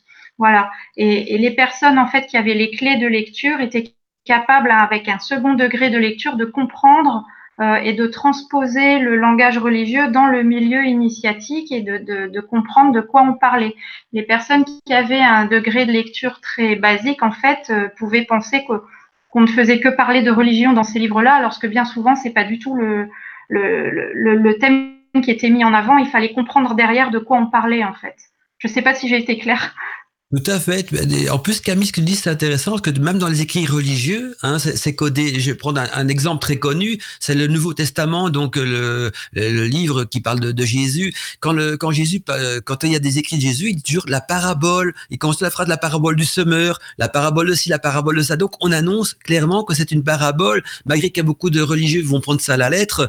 C'est indiqué donc dans la Bible. Là, on a de ma rien. Vous avez tous déjà eu le Nouveau Testament entre les mains. Vous avez tous entendu une messe. On dit il y a la parabole de ci, la parabole de ça. Moi, je prends, bien la parabole du semeur, mais il y en a, plein d'autres. Mais il y a toujours le terme, la parabole, qui, quand le Christ, il, annonce quelque chose, il, il, parle, il annonce que c'est une parabole. Donc, ça veut déjà dire, ne prenez pas ça au sens des mots, mais prenez ça plutôt au sens de la connaissance qui est véhiculée à travers tout ça. Donc, même dans la Bible, on retrouve ça. Et dans les autres livres aussi, la religion, souvent, elle est conciliée avec des livres initiatiques parce que ils refont référence justement à ces paraboles pour euh, compléter donc un savoir initiatique en disant, ben voilà, quand je parle de, de cette chose-là, on la retrouve également dans le livre religieux au niveau de cette parabole-là ou de cette parabole-là. Dans les, autres écrits religieux, il y a aussi des paraboles, sauf que c'est pas annoncé, tandis que là, dans le Nouveau Testament, on le dit clairement, on dit qu'on pourrait dire, voilà, ne prenez surtout pas ça à la lettre, mais essayez de comprendre ce qui se cache derrière ces mots initiatiques. Et là, on est dans un contexte religieux, bien sûr, on est dans un contexte plutôt métaphysique, ça va faire plaisir à Claude, mais voilà, auparavant. C'est pas mal. bravo. Bah, c'est vrai. Oui, oui, Claude, il adore ça, c'est son truc. Tu as déjà lu, le, Nouveau Testament. Nouveau Testament. Ça annonçait clairement. Oui, oui, tout à fait. Oui, Et là, ils le disent, comme tu dis, vraiment, c'est des paraboles, ça on le sait, c'est sûr, bah, bien sûr. Tout à fait, euh, ne serait-ce que pour la création du monde, de l'univers, euh, tout est basé sur la parabole. Quand il parle justement de voilà de quand il, laisse des messages euh, même à ses apôtres, il parle pas parabole. Il y a la parabole du pêcheur, la parabole du, fils prodigue également. Donc c'est ouais, et là il dit voilà et au pire raconte une histoire. Et or évidemment euh, cette histoire c'est un petit peu romancé, euh, un petit peu comme comme l'Iliade et l'Odyssée aussi. Hein, ce sont l'Iliade et l'Odyssée, les Argonautes c'est de l'argot, ce sont des pareils. Il faut il faut voir un petit peu le sens qu'il y a derrière ces mots. Et c'est ça le côté initiatique des bouquins. C'est la même manière qu'il faut appréhender un livre de magie. Alors ce qui est étonnant, parce qu'en parlant de tout ça, il y a un livre très célèbre que tout le monde a dans sa bibliothèque et que j'aime bien reciter souvent, c'est le grand, le petit Albert. Alors là, il y a un problème avec ce bouquin-là, parce que le grand, le petit Albert, c'était un livre codé aussi. Mais le problème, c'est qu'à l'époque, l'imprimerie n'existait pas. Et il faut savoir que l'être humain, euh, en, soi, dans ses gènes, il y a toujours ce petit côté fainéant, c'est-à-dire qu'on va toujours chercher, la facilité. Et à l'époque, donc, hein, comme l'imprimerie n'existait pas, c'était des, scripts qui recopiaient les livres à la main. Donc, euh, le grand, le petit Albert, euh, qui était souvent échangé ou vendu sous le manteau, parce que c'était interdit aussi à l'époque, malgré que c'était la, la, magie des campagnes, avait une deux parties dans ce bouquin-là. Il y avait la partie théorique, qui était initiatique, et puis tu avais la partie pratique qui était plutôt euh, du, camouflage, je dirais des choses pour dérouter donc les, les volets profanes. Évidemment, les scripts avec le petit côté euh, du jour de choisir la facilité, ils ont dit ben, le blabla théorique, on comprend rien, on va sauter ça, on va reprendre que les recettes, et, c'est ça le principal, et recopier que les recettes, alors que ça c'est plutôt l'enfumage des recettes. Et donc le côté intéressant a souvent été négligé, il en reste une partie, à tout n'a pas été perdu heureusement, mais au moins, euh, je dirais, 80% du, côté théorique a été perdu. C'est même pas moi qui le relate, hein. on le retrouve ça aussi. Umberto Eco, qui a écrit donc euh, euh, Au nom de la rose, en parle également, donc. je crois que c'est au nom de la rose, je sais plus le titre. Dans oui, c'est ça, ça. Parce qu'il a fait une étude là-dessus. Ouais, il en parle également dans son préface que le, le, grand le petit Albert est un livre qui s'est qui s'est perdu à jamais parce qu'on n'en retrouve que plus qu'une partie donc de l'enseignement. Mais est-ce que tu penses que Mandela ça a été vraiment écrit? Je sais il y a des gens qui ont déjà dit euh, on ne sait pas si ça a vraiment été écrit ah par Albert. Oui, tout à fait. il y a beaucoup de gens qui passages, pas, que pas du tout ça n'a pas du tout été écrit par Albert Le Grand. Mais c'est souvent hein, comme de comme ça que cette manière-là. Les gens pour rester dans la cognito quand ils écrivaient donc des livres importants de magie ou des, des livres initiatiques d'alchimie quoi que ce soit, prenaient, ou ils prenaient un pseudo ou alors il prenait le nom déjà de quelqu'un qui est connu, euh, de très connu. Et donc c'est fort probable que le, le grand petit Albert a été euh, écrit par un occultisme ou un alchimique qui a pris, qui a pris l'identité d'Albert le Grand pour euh, publier ce, ce, bouquin, comme on retrouve ça aussi dans, dans beaucoup de, littérature alchimique où on attribue donc à des grands personnages euh, des, des, des, livres alchimiques écrits parce qu'on a employé leur nom pour rester dans la dans, dans la cognito, pour rester camouflé derrière tout ça. Et dans la magie aussi, souvent c'est c'est comme ça que ça se passe quoi. Et d'ailleurs, euh, Paracels, il y a des livres de magie qu'il a, qu'il a écrit également. Il en a sorti quelques-uns à son nom et quelques-uns aussi qu'il a donné à d'autres personnages pour demander s'il ne pouvait pas les éditer à leur nom. Et alors, ce qui est marrant, c'est qu'on retrouve ces, livres maintenant de notre époque, parce que dans les bibliothèques, il y a beaucoup de gens qui fouinent et qui retraduisent tout ça. Alors, j'ai un livre de magie ici qui, de Paracels qui, qui existe sur deux noms différents. Il y a une version donc de Paracels et une version d'un autre personnage, et c'est le même écrit. C'est le même écrit, mais sauf qu'il y a deux auteurs différents donc euh, pour ce livre, parce que justement, au départ, Paracels l'avait donné à quelqu'un d'autre, et puis ils ont dû retrouver sur le manuscrit original, et, et donc euh, ce livre est attitré à deux auteurs. Alors que, euh, que c'est, qu'au départ, même. vraiment Paracel qui l'avait écrit, Pareil, mais qui, oui. qui avait voulu éviter les, les emmerdes, parce que je crois qu'il a fini sa carrière, euh, Paracel, avec beaucoup d'ennuis de ce côté-là aussi. Bah oui, en même temps, c'est sûr, comme il était médecin, qu'il a donné beaucoup de recettes, il était aussi mal vu. Hein. Et il faut pas ça. oublier qu'en tant que médecin, en plus, Michael, c'était un des seuls qui guérissait des maladies. Exactement, à c'est ça. hein. Oui, oui, oui, à l'époque, oui, bah, les autres, ils pouvaient aller se rhabiller à côté, forcément, mais bon, lui, il avait vraiment des recettes euh, pour l'époque qui sont vraiment. euh, qui, qui étaient euh, quand même re- remarquables par rapport à ce qu'il y avait. Tout à fait, qui fonctionnait. Oui, qui fonctionnait plus, bien. Il arrivait à accumuler donc euh, la préparation de, de donc de recettes médicales, Oui, voilà. d'astrologie, d'alchimie, de, de magie aussi, parce qu'il y avait des, des, des recettes où il y avait des, des incantations qu'il faisait ou, ou, ou des choses qui des forces qu'il invoquait pour ou des heures planétaires qu'il respectait à la lettre, parce que le même remède hein, qui était fait en dehors des heures planétaires planétaires plutôt spécifiées, de- ben spécifiques, eh ben ça se passe, ça fonctionnait pas. Il fallait vraiment respecter donc des jours, des dates, des heures, des constellations pour que ce remède fonctionne ou pour qu'un tel talisman fonctionne. Sinon, ce n'est qu'une vulgaire médaille qui, qui est peut-être jolie mais qui n'a aucun pouvoir. Bah oui, voilà, c'est ça. C'est Et un talisman euh, qui ne tu sert à penses que Paracels, euh, euh, disons, euh, euh, découvrait un petit peu, a découvert un petit peu tout ça, ou alors est-ce qu'il s'est euh, plutôt euh, référencé à des, à des pratiques, à des connaissances encore plus lointaines? Ben, je crois que c'est beaucoup de connaissances qu'il a irri- irrité. Au fait, c'est un, comme, tu- comme j'expliquais en début d'émission, ce sont tous des aventuriers. Donc, Paracels aussi, au, dé- au début de sa, de, sa, de sa carrière de médecin, ben, il a beaucoup voyagé. Il a, il a, il a été dans toute l'Europe, il a été dans, dans, les, dans les pays euh, arabes, un petit peu à gauche et à droite, pour essayer de, de, de, de, de, de trouver de, donc ce côté, cette initiation. Parce que maintenant, il y a Internet, hein, donc maintenant, on- tout vient à nous. Mais à l'époque, Internet Oui, n'existait pas. Donc, c'était le disciple qui devait aller à l'initiation. La différence entre maintenant où tout nous, nous vient à nous par ordinateur, à l'époque, il fallait se, se bouger, se déplacer, faire parfois des centaines, si pas des milliers de kilomètres pour aller chercher une information qui pouvait être exacte ou pas. Parce que quand on allait chercher une information ou une initiation quelque part, on savait pas sur quoi on allait tomber parce qu'il y avait des réputations. On disait oui, un tel ou un tel, mais on pouvait tomber sur un charlatan comme quelqu'un de sérieux. Donc parfois, il y a des voyages aussi qui n'étaient pas du tout fructifiants et même décevants. Paracel, donc c'était un- il a beaucoup voyagé et je crois que c'est au cours de ces voyages qu'il s'est initié petit à petit parce qu'il y avait cette passion-là de, de devenir médecin et tout ça. Et puis à un moment donné, critiquait même les, les médecins qui sortaient des universités parce que leur blabla à l'époque, euh, la médecine à l'époque se, se contentait donc euh, pour soigner quelqu'un où il y avait la purge, la saignée et ça n'allait pas rester que la prière. Donc c'était vraiment les trois, mais les trois Oui, oui, accessoires qu'il avait il essayait la de comprendre les plantes. la prière si ça ne l'est pas. Alors que lui, il, il était vraiment un médecin au sens propre du terme qui employait donc des remèdes qu'on pourrait dire même de, pratiquement ça ressemble à des remèdes chamaniques, mais avec un petit peu d'aspargérie, de- d'astrologie. euh, il y a tout ça avec. En fait, il a su concilier toutes les sciences dans sa médecine. Donc toutes, ces, toutes les sciences ésotériques étaient appliquées donc dans la médecine de, de Paracels. Oui, D'accord. D'accord. Bah, Et ça Mandala, on- eu une si grande réputation parce que, euh, mais, mais- tous tous les, au fait, tous les grands maîtres que j'ai cités en début d'émission euh, ont plusieurs arcs à, le- à le- plusieurs cordes à leur arc, et donc euh, on peut pas dire c'est un, il fait que de la magie, il fait que ci, il fait que ça. Au fait, ils arrivent à tout reprendre dans le cercle globalité parce que tout fait partie d'un tout, et, et le but de tout ça, c'est pas d'avoir des super pouvoirs, de euh, quoi que ce soit, c'est plutôt la connaissance, la connaissance de, de l'homme, c'est se connaître soi-même. C'était ça surtout la quête, et à travers cette connaissance de soi, ils arrivaient à s'élever d'une manière plus métaphysique, à avoir la connaissance de l'univers et du divin et de tout ce qui gère euh, à ce niveau-là. Et donc, c'est une manière de, de, à partir du microcosme, c'est une manière de comprendre le macrocosme. Tu vois ce que je veux dire? Et, donc voilà un Oui. petit peu le but de cette magie-là. Alors c'est vrai que maintenant, on- quand on voit le terme magie sur Internet, il y a de tout. Il y a des sorciers en culotte courte, il y a des, des apprentis il y en sorciers. a plein des il y a sorciers. des disciples d'Harry Potter. On trouve Ouais, vraiment, ouais. de- il y, a, il y a pour tous les goûts, mais, mais la, les- à la source de la magie, j'aime bien employer cette phrase-là, c'est toujours à la source d'une rivi- d'une rivière que l'eau la plus pure. Mais je dirais à la source de la magie aussi, parce que cette connaissance a été trop dénaturée. Dénaturée par qui? Mais Par des gens qui justement sont dans l'ignorance. C'est souvent l'ignorance qui dénature une, une- une véritable science. Oui.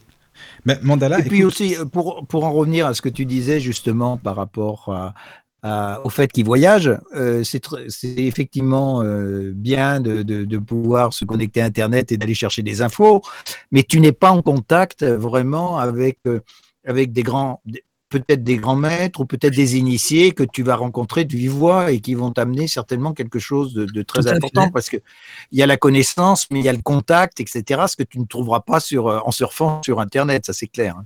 Non, et puis il y a parfois des personnes qui proposent des stages et tout ça, mais maintenant, comment savoir ce que ça vaut tout ça? Parce que des, grands maîtres, quand il y a sur Internet, il y en a beaucoup, hein, qui se prétendent grands maîtres, gourous et tout ça. Bah, mais, mais qu'est-ce qu'il y a derrière tout ça? On ne sait pas. Hein et donc, c'est assez complexe. On peut déjà plus ou moins juger le personnage à travers ses écrits, tout ça. Mais euh, d'abord, est-ce que ses écrits viennent de lui? Est-ce qu'il les a repêchés dans un bouquin? Euh, Je n'ai pas cité de, nom, mais j'ai déjà tombé sur quelqu'un qui a un jour écrit des prophéties. Des prophéties euh, écrites par un personnage. Et alors, en faisant quelques recherches, on, je me suis rendu compte qu'au fait, il a retrouvé parce que les prophéties, quand Jean Sage, ce qu'il écrit, c'est bien. Mais connaissant le, personnage, il n'a pas pu, jamais pu écrire un truc pareil. Et en faisant des recherches, je suis tombé sur un bouquin euh, très ancien, écrit donc euh, dans une autre langue, c'était en anglais, et qui, au fait, c'est un, un truc très ancien qui était oublié, qu'il a, il a repêché, repris à son nom et rebaptisé à son nom, quoi, tout simplement, et, en changeant quelques, quelques phrases pour le rendre plus moderne. Et, et, voilà. Et donc, euh, tout dépend aussi de ce qui est enseigné, d'où, d'où vient la source et tout ça. Et c'est, très complexe, mais on peut toujours aller chez des maîtres à notre époque, parce que quand on voit le nombre de stages chamaniques, de ci, de ça, et je dis pas que tout est à jeter, mais il faut, il faut, il faut savoir ce qu'on recherche exactement. Est-ce qu'on recherche du vécu? Est-ce qu'on recherche des contacts humains? Euh, Faire partie d'une association? Apprendre un petit peu quelles sont les relations planétaires? Tout dépend de ce qu'on recherche parce que la connaissance ne s'apprend pas en un coup et avec une seule personne. Il faut faire comme Paracel, c'est comme tous les autres, aller chercher une pièce dans un coin, une autre pièce dans l'autre coin. Chaque fois, chercher une petite pièce de puzzle dans chez, un, un prétendu maître ou un vrai maître, peu importe. Et puis, rassembler tout ça pour refaire un tout, pour remettre tout dans sa globalité. Justement, je pense que c'est un complément. Toutes ces personnes qui ont écrit... d'un seul maître. Voilà, exactement. Il faut, aller piocher un petit peu partout et comme ça, on pourra petit à petit pouvoir séparer le bon, le bon grain de, livret. Parce qu'il y en a des bons, il y a, des, il y a des maîtres valables à notre époque, hein, mais il faut être méfiant parce qu'il y a des, des, bons et des moins bons. Et puis, vrai. Même un mauvais, maître peut être très bon aussi, parce qu'il peut, peut être mauvais, il peut inventer des histoires, il peut se faire passer pour un gourou, mais à travers ça, il y a, il y a du vécu, il y a de l'expérience qu'on va acquérir, peut-être de la méfiance aussi, et puis dans ce qu'il va transmettre même qui serait peut-être erroné. Il a dû puiser cette information quelque part et de la, la, manière dont il va la transmettre, il sera peut-être très, pédagogique. Les gourous euh, qui ont créé des sectes, ce sont des personnages qui sont très pédagogiques, mais qui n'avaient aucune connaissance. Mais la manière d'expliquer les choses, euh, comme on dirait, on a presque envie de les, de les croire parce qu'ils expliquaient ça tellement bien. Et donc parfois, à travers ça, on peut apprendre des choses sur soi-même aussi. Et donc ça devient initiatique, même si au départ, c'est pas ce qui était prévu. Et puis après, même en lisant beaucoup de livres différents, je pense qu'on peut aussi aller vers ce quoi on, se sent bien, tu vois. Tout à fait. Tout à fait. On n'aura pas les mêmes sensibilités, évidemment. Chacun aura la sensibilité selon les ouvrages. Et c'est ça qui est bien, justement. Et souvent, un livre ouvre la porte d'un autre livre? Donc, de jamais se contenter d'un seul livre d'un auteur ou quoi que ce soit. Parce que euh, c'est comme si maintenant, euh, Michael, un jour je te rencontre en rue, on va boire un verre, et, après, avoir bu un verre, je dis, ah, Michael, il est comme ça, il est comme ça, il est comme ça. Pour te connaître, Michael, il faut te connaître depuis des années. On est bien d'accord Oui, oui, c'est vrai. C'est vrai. On peut dire, ah ben, je connais tout Michael Parker sur le bout des doigts. Bien hein. sûr. C'est ça. C'est vrai. Hein, oui, non, mais c'est ça. C'est vrai. C'est la, même chose, quoi. Idem pour Claude et pour n'importe lequel d'entre vous. Hein. Mm. Et, je crois que pour euh, connaître une personne ou un personnage, il faut lire ses livres, les relire, et voir comprendre quelles sont les valeurs qu'il a voulu mettre euh, dans ses mots. Comme Claude, en début d'émission, il a demandé que ce que moi j'accordais comme valeur au mot magie. Eh bien, justement, dans, dans ces genres d'ouvrages, il faut aussi se poser la même question qu'est-ce que l'auteur de ce livre accorde comme valeur à ces mots-là, ou à ces phrases-là, ou à ce, à ce contexte-là? C'est pour ça que c'est très compliqué, tout compte fait, de, saisir vraiment le sens euh, des mots euh, lorsque tu lis un bouquin comme ça. quoi. C'est très compliqué et en plus, il faut dire que c'est voulu. C'est ça qui est, qui, ça, ça, ça sur, sur, moi parce que c'est voulu par l'auteur que ça soit compliqué justement pour que euh, parce que maintenant les connaissances on voit dans les écoles on les apprend mais à l'époque les connaissances étaient euh, réservées à des personnes spécifiques. Je vais même pas dire à des élites loin de là c'est plutôt à des personnes qui les méritaient dans leur comportement. Alors que maintenant tu vas apprendre la physique l'informatique euh, l'astrologie la cosmologie ou, ou le, la langue française l'anglais tu vas dans une école et on t'apprend. À l'époque le, le savoir était quelque chose de sacré et, et surtout quand c'est du savoir qui touchait donc l'ésotérisme, le, le, le- le macrocosme, microcosme, les valeurs de l'être humain, parce que l'être humain, euh, expliquer à quelqu'un qu'est-ce que l'être humain, ben, ça doit se découvrir, c'est une quête initiatique. On est, on est, on est sur Terre, pas qu'on nous apporte la connaissance sur un plateau, euh, comme dans un fast-food où on apporte un hamburger à croquer. Euh, la connaissance, on doit la mériter, il faut la rechercher. Et là, il faut partir en expédition. C'est vraiment partir en expédition, partir à l'aventure. Et il faut, si on fait un pas vers la connaissance, ben la connaissance fera également un pas vers nous. Et c'est comme ça qu'on s'initie à des choses euh, réelles, parce que le vrai maître derrière tout ça, c'est l'univers. La métaphysique, c'est pas un être humain qui est derrière tout ça, mais c'est l'univers en tout entier qui est derrière tout ça. La nature, le cosmos, euh, l'énergie divine, ça, ce sont les vrais maîtres. Les autres ne sont que des interprètes ou des, récepteurs, les humains qui vont transmettre une partie de ce savoir. Et est-ce que tu, penses que des personnes comme euh, Papus, on a récupéré tous ses écrits ou non? Papus, non, il y avait beaucoup d'écrits qui ont, été perdus. En plus, euh, Papus, c'est plus compliqué parce que Papus était quelqu'un qui était en quête aussi. Tu vois, comparé aux autres maîtres que j'ai cités, Papus oui. il a écrit beaucoup de choses. Je les ai lus, les, les, livres de Papus, et quand on regarde ses bouquins, c'est beaucoup plus pratique. Je crois que Papus, il a, mis, il a, il a, il a voulu mettre la main à la pâte, c'était un médecin aussi. Il avait oui, toujours le médecin. même point en commun avec les autres. Il était médecin, oui. il était occultisme, et en plus, il était français. Il a fait partie même d'ordre euh, un petit peu euh, ordre secret, comme on va dire. Des, hein, je crois qu'il a fait partie, si mes souvenirs sont bons, de l'ordre de la euh, martiniste et oui, aussi d'Augustin de, de, Corbosso, un mm. truc comme ça. Il a laissé plein d'ouvrages. Mais euh, il, il, s'est initié toute sa vie, il a été en, en, quête et puis il fréquentait à Paris aussi les milieux ésotériques. Hein, donc on, on, voit bien que dans tout son parcours de vie, il était en quête un petit peu comme euh, les, à l'époque de Fulcanelli où on, on, est tous rendez-vous euh, au cabaret du Chat Noir ou entre initiés ou entre, en tout cas entre chercheurs, ils se discutaient entre eux. Et moi je mettrais plutôt Papus comme un chercheur, il, parce que quand on, on, lit les ouvrages de Papus, on a l'impression que c'est une œuvre inachevée. Alors ou bien il y a des ouvrages qui se sont perdus Hein, parce qu'on voit qu'il évolue comme à travers ses ouvrages, ou alors euh, il, a, il, a, il a peut-être pas été suffisamment loin, quoi qu'il ait déjà été très loin. Mais, oui. mais par contre, Papus, comparé aux autres, c'est un qui était le moins, le moins occulté dans ses ouvrages. C'est un qui a parlé d'une manière les, les, plus claires des choses, hein, donc les plus ça. accessibles, oui. mais, mais qui est allé peut-être moins loin que les autres aussi. Oui, oui, c'est vrai, je suis d'accord. C'est lui qui est, pour moi, hein, qui était le plus clair. Tu vois, euh, je sais pas si tu avais lu les bouquins d'Eliphas Lévy, par exemple, Eliphas Lévy. Ah oui, oui, oui, c'est plus complexe. Ça, c'est plus complexe, largement, parce qu'il parle des pentacles, des cercles magiques, il parle de plein, plein de choses. Et ça, c'est pas. Dans Eliphas Lévy, oui. il euh, y a un livre clé. Euh, oui, le dogme rituel de l'haute magie. Voilà, tout à fait, rituel oui, oui, oui, et dogme de haute magie. C'est un livre qui est dans tout ça. Alors, c'est pas un livre révélateur au niveau de la connaissance, mais c'est un livre qui explique comment est-ce que la connaissance est répandue? Je trouve que c'est bien expliqué à travers ces ouvrages. Et, et, et, je pense que si on veut comprendre Eliphas Lévy, c'est ce livre-là qu'il faut lire en premier ouais, avant de lire les autres. Mais c'est un gros bouquin. Là, il y a un chemin à suivre avec lui. Oui, oui, c'est vrai. Mais tu sais, c'est Mandala, tout à l'heure, tu parlais de l'église, là, justement, euh, les moines. Non, mais c'est vrai, c'est pour Claude, c'est une dédicace. Hein. Non, mais sérieusement, regarde, les personnes comme Eliphas Lévy, euh, Agrippa, mais c'est dingue parce que ce sont, tu te rends compte, des moines qui leur ont appris des choses comme ça, de magie. Ils ont appris ah, avec des moines, l'Église catholique, alors qu'ils disaient que non, non, faut pas faire ça. Alors tu vois, c'est ça qui est. Un, ah, mais il y avait des moines alchimiques aussi. Un mais alchimiste, oui, oui, oui. Il, il, y avait certains moines, oui, oui, qui étaient qui étaient très avancés dans ce domaine. Ah, mais ils sont, ils étaient dans ce domaine-là quand même. Ils avaient, ils avaient, il y avait des raisons. D'abord, ils avaient accès à tous les livres parce qu'ils étaient copistes. Hein, donc, ah bah tout, donc tous ces bouquins les passaient, leur passaient entre les mains. Donc, sans le vouloir, ils devaient les lire, hein, parce qu'ils devaient les recopier. Eh donc, ils les lisaient en même temps. Donc, ils avaient ces connaissances-là. Deuxième chose, ils avaient le temps parce que dans un monastère, tu n'es Oui, pas distrait par plein de, de trucs de la vie, donc tu avais le temps, tout ça aussi.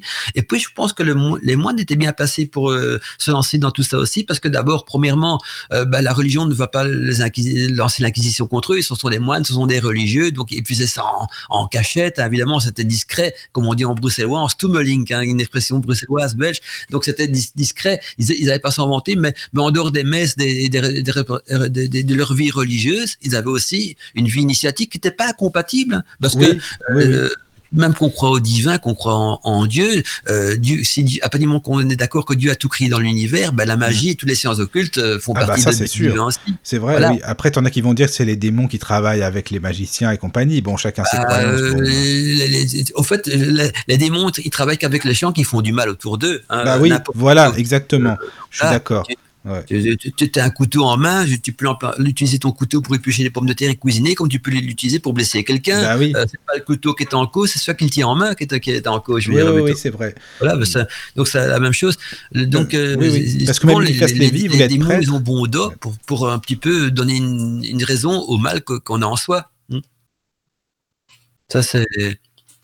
Ben ouais, voilà, c'est pour en, re- en revenir à ça que même les moines, donc ils se sont lancés là-dedans, parce que c'est des moines copistes, et donc ils ont eu accès à beaucoup d'ouvrages, euh, et, puis ils, ont mis la main à la pâte aussi, discrètement, euh, ils avaient le temps de faire tout ça, et c'était pas incompatible du tout avec, avec religion, parce que dans ces écrits de, de euh, initiatiques, on parle également du divin, donc c'est une autre manière d'appréhender appréhender le divin, la connaissance du divin, à travers justement des séances ésotériques, des séances de la nature, et je dirais même à travers la contemplation de la nature de la- et de la création divine. Et donc, euh, c'était pas incompatible, et je dirais même, même pas contraire, il y avait rien de mal à ça. hein, avait mal- même si l'Inquisition en avait peur au départ, mais ils avaient pas, ils avaient pas peur. Euh, je crois pas, je crois même pas qu'ils avaient peur du côté obscur des démons, parce que le, le- le démon a été inventé par l'Église aussi pour faire peur, Oui, peur, euh, à leurs disciples. Donc euh, voilà. mais mais tu sais, peur j'ai une- euh, Vas-y, vas-y, Mandel, excuse-moi. Non, vas-y. Je, Je, je te disais, j'ai une auditrice qui m'écrit là, euh, Livy, déjà bonsoir, et euh, qu'elle dit que Umberto Eco, là, quand tu as dit tout à l'heure le nom de la rose, rien que le titre, déjà, c'est un peu codé.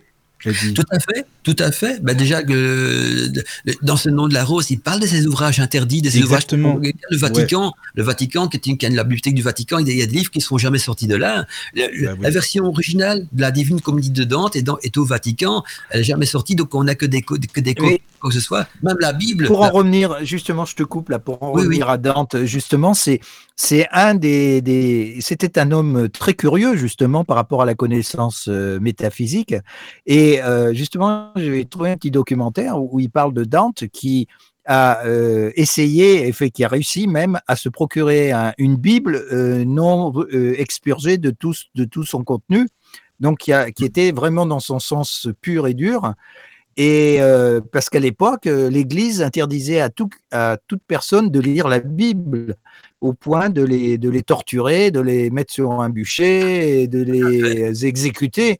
Et Dante, euh, gr- grâce à son ami dont je me rappelle plus le nom, a réussi à avoir un ouvrage et a pu justement lire euh, le, le contenu de cette Bible. Et c'est édifiant, quoi. C'est assez extraordinaire parce que apparemment, c'est lié à des textes beaucoup plus anciens, notamment des Sumériens.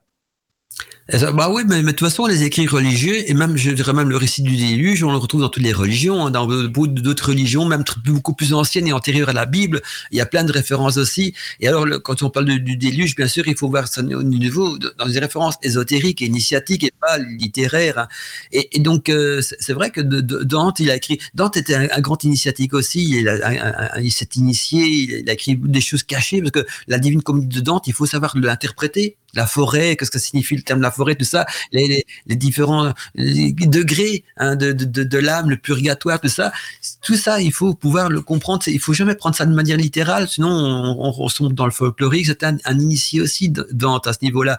Et la connaissance était interdite par l'Église parce qu'elle faisait peur. La connaissance faisait peur à l'Église, puisqu'il faut pas oublier que l'Église était, était un pouvoir. Maintenant, l'Église, le pouvoir et l'Église sont séparés. Hein, en France, en Europe, partout, euh, la religion et, l'État, il y a plus beaucoup de points en commun entre les deux. On, se marie à l'Église et puis on se marie. Non, on se marie d'abord à la mairie et puis on va à l'Église parce que ce sont deux institutions séparées. Mais à l'époque, c'était eux qui avaient le plein pouvoir. Et donc, toute connaissance et ainsi de. La connaissance, c'est, ça la rébellion, parce que on peut duper quelqu'un qui n'a pas fait beaucoup d'études, qui, est dans l'ignorance, mais dès qu'on, s'intéresse à la chose, on, se rend compte qu'on nous raconte des balivernes et tout ça. Et la Bible est un ouvrage qui a été souvent trafiqué. Hein. Souvent, quand il y avait des lois qu'il fallait euh, rajouter pour que le, le, le peuple l'acceptait, on, trafiquait une ligne de la Bible ou bien on rajoutait une petite ligne dans la Bible en disant mais c'est pas nous, c'est le divin qui nous a dit qu'il fallait faire comme ça et point et point barre. Donc euh, et puis le peuple acceptait.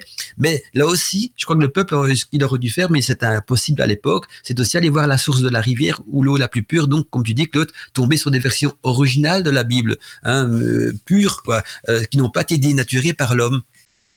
Voilà, oui, tout à fait. Tout à Mais fait. ça, on ne trouvera jamais parce que je crois que la version originale de la Bible, si elle existe toujours, elle est cachée dans, au Vatican, dans leur bibliothèque. Je pense pas qu'ils vont un jour dire on va reprendre les vieux rouleaux de la Bible, on va les retraduire et on repart à zéro. Je pense pas qu'ils vont un jour faire ça.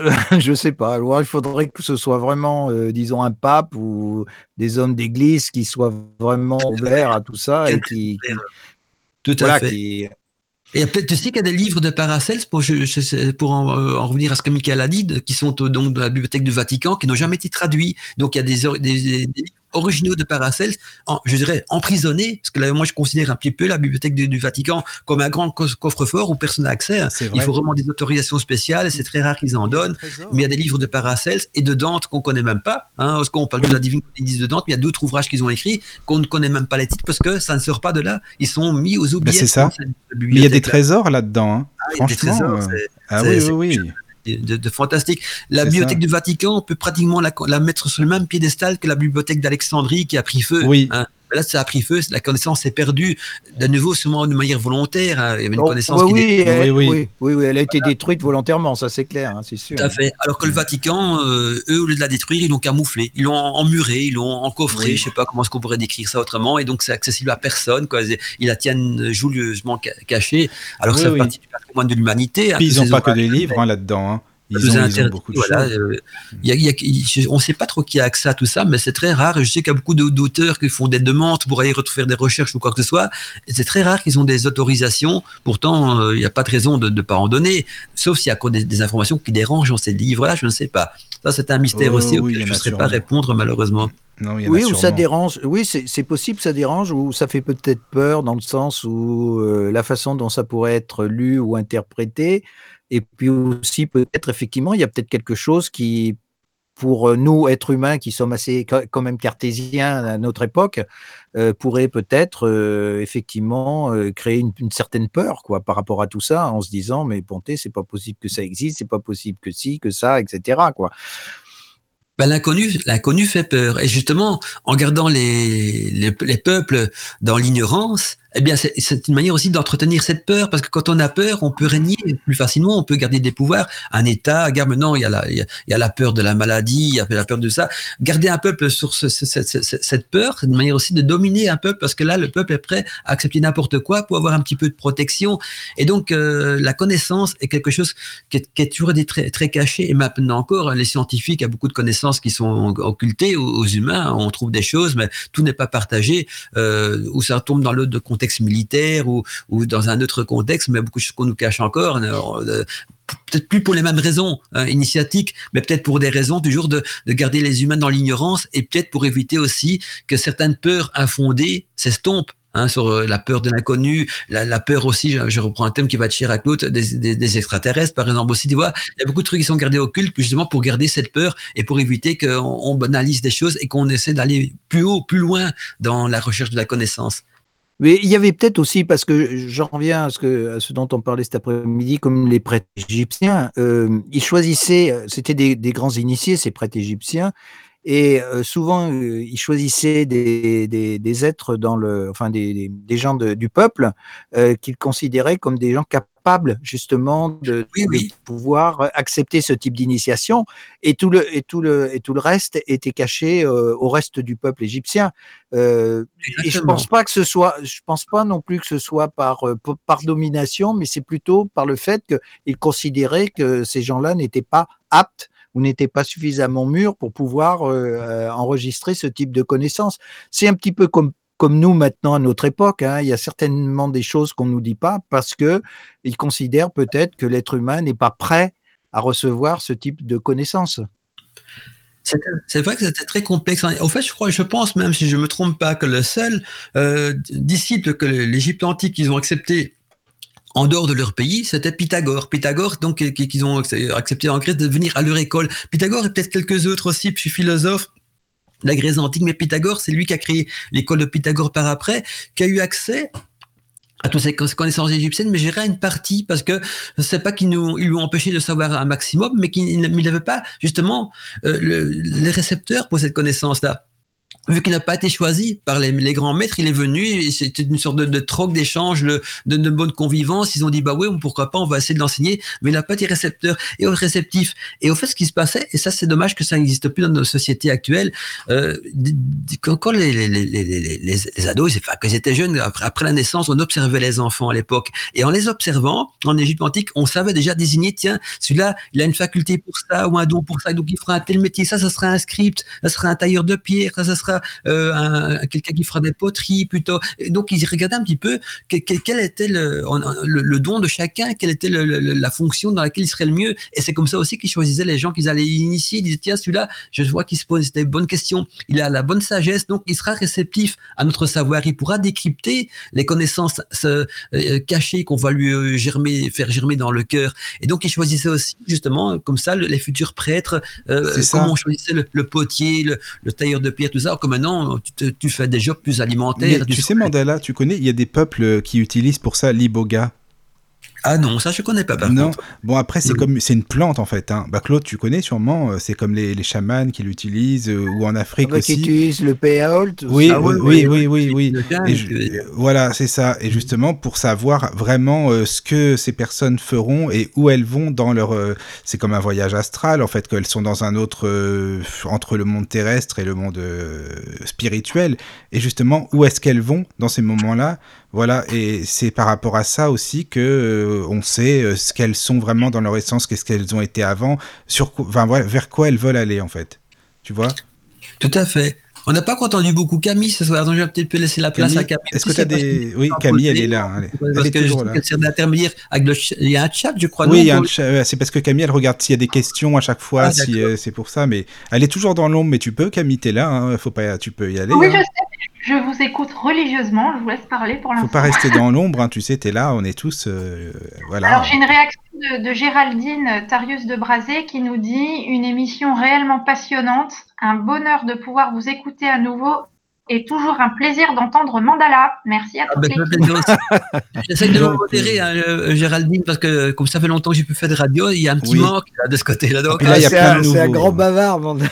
Oui, non, mais en fait, ça veut dire que Mandala, il faut que tu reviennes. En fait, ça veut dire ça, tu vois son message, en fait. Ah ouais, bah, bah je, suis toujours là, la preuve. Ben, c'est très bien. Je sais pas comment m'invite, je suis là. Hein, donc, ah bah, euh, j'ai que la tête. Partout on m'invite, Mandala il est là. Donc, ah bah, il est là, bah, il est bien, bah, tant mieux.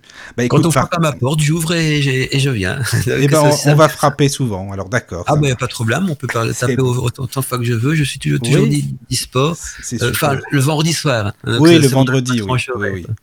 Bon, alors par contre, là, vraiment, on va faire une petite pause, là, parce que c'est les, auditeurs, il faut qu'ils aillent. J'ai mon bouquin, justement, de, que je voulais, donc j'expliquais tout à l'heure, j'ai quelques références à vous donner. Ah, c'est génial de livres. Et donc, je veux surtout celui-là qui est un, qui est un s'il y a des, s'il y a des disciples, s'il y a des personnes intéressées par la littérature, donc de Paracels, hein, ah, et, donc qui veut quelques petites clés, je vais donner donc un auteur euh, qui, qui justement euh, va vous permettre d'avoir quelques clés supplémentaires. Sans être dans la profanation, ne vous attendez pas au livre révélateur. C'est un livre qui s'adresse également à des initiés, mais il ouvre des portes là où Paracel c'était très obscur, quoi. Donc c'est intéressant quand même. D'accord, ben, on fait une pause et on en parle après, si vous voulez. Ok, d'accord, ça va. C'est parti.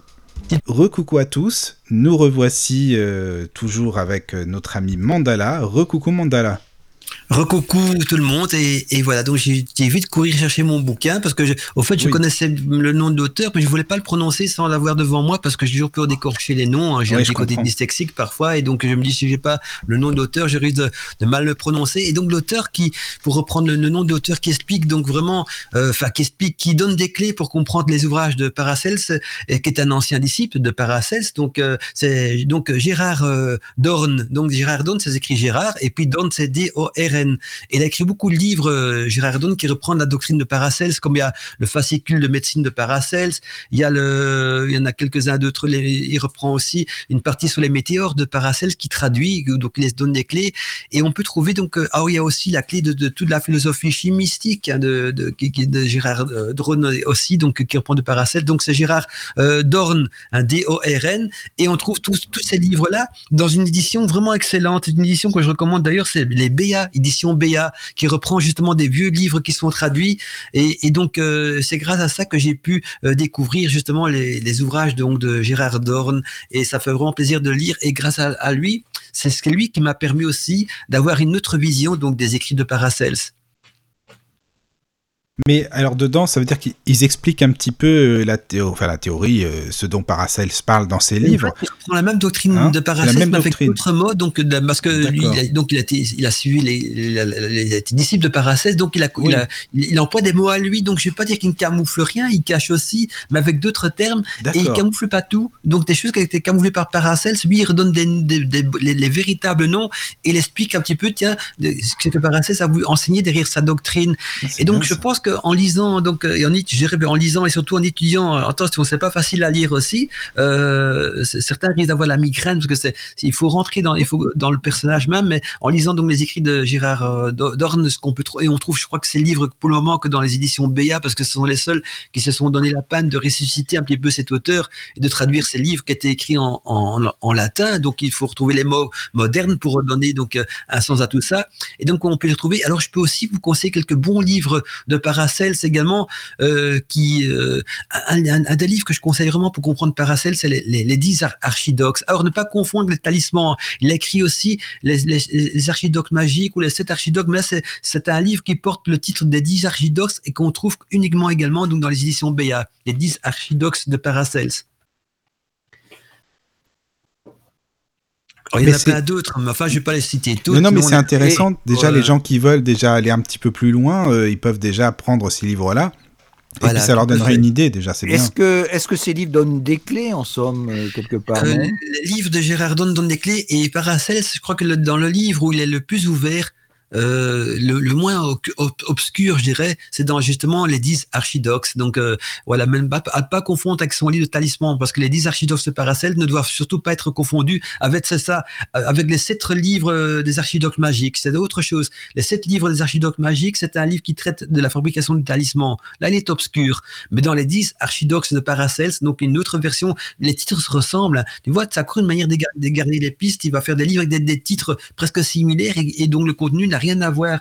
Et justement, donc euh, voilà, c'est vraiment, en fait, c'est aussi partir à l'aventure, découvrir ces auteurs-là, essayer de les comprendre, c'est de nouveau partir avec son baluchon à l'aventure, mais au lieu de voyager de pays en pays, on voyage de livre en livre et d'auteur en auteur qui ouvre des clés par-ci, par-là. Et là, on rentre dans la véritable magie, on sort du côté folklorique de la magie, donc de cette science surnaturel, donc cette science qui est au-dessus de la nature, et ça permet à l'âme humaine justement de s'élever aussi au-dessus de la nature, de s'élever dans la connaissance de soi et dans ce rapprochement de l'humain avec euh, le divin. Et euh, pour, en revenir à ce que tu disais tout de suite, là, euh, tu parlais de talisman. à ton avis, justement, à quoi ça peut correspondre ces talismans? Est-ce qu'ils sont, est-ce que c'est, ce sont des, objets? Est-ce que c'est plutôt une, une parabole ou euh, est-ce que ce sont des objets sur lesquels on met des forces euh, Comment tu l'interprètes, toi? Ah ben, En fait, c'est même pas question d'interprétation. Un talisman, il a une double fonction. Et d'abord, je, je, vais on va, on le, petit côté euh, magique du talisman, donc de cette force qu'on va inclure dedans. On peut considérer un talisman comme une sorte de boîte magique dans laquelle on va y inclure une énergie, une force, une force qu'on appelle une force planétaire.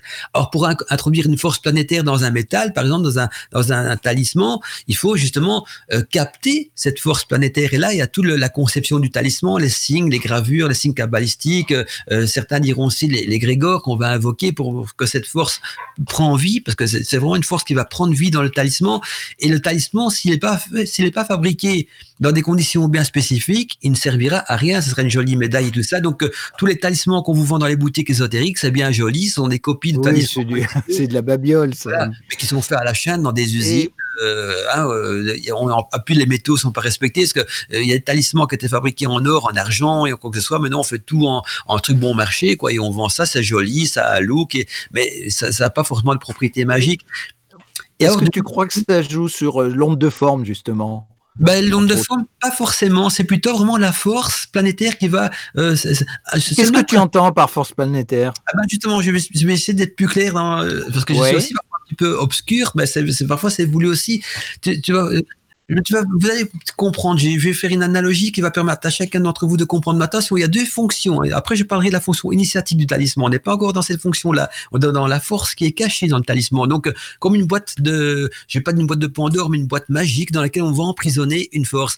C'est le même principe avec les plantes. Les, plantes qui ont des vertus curatives.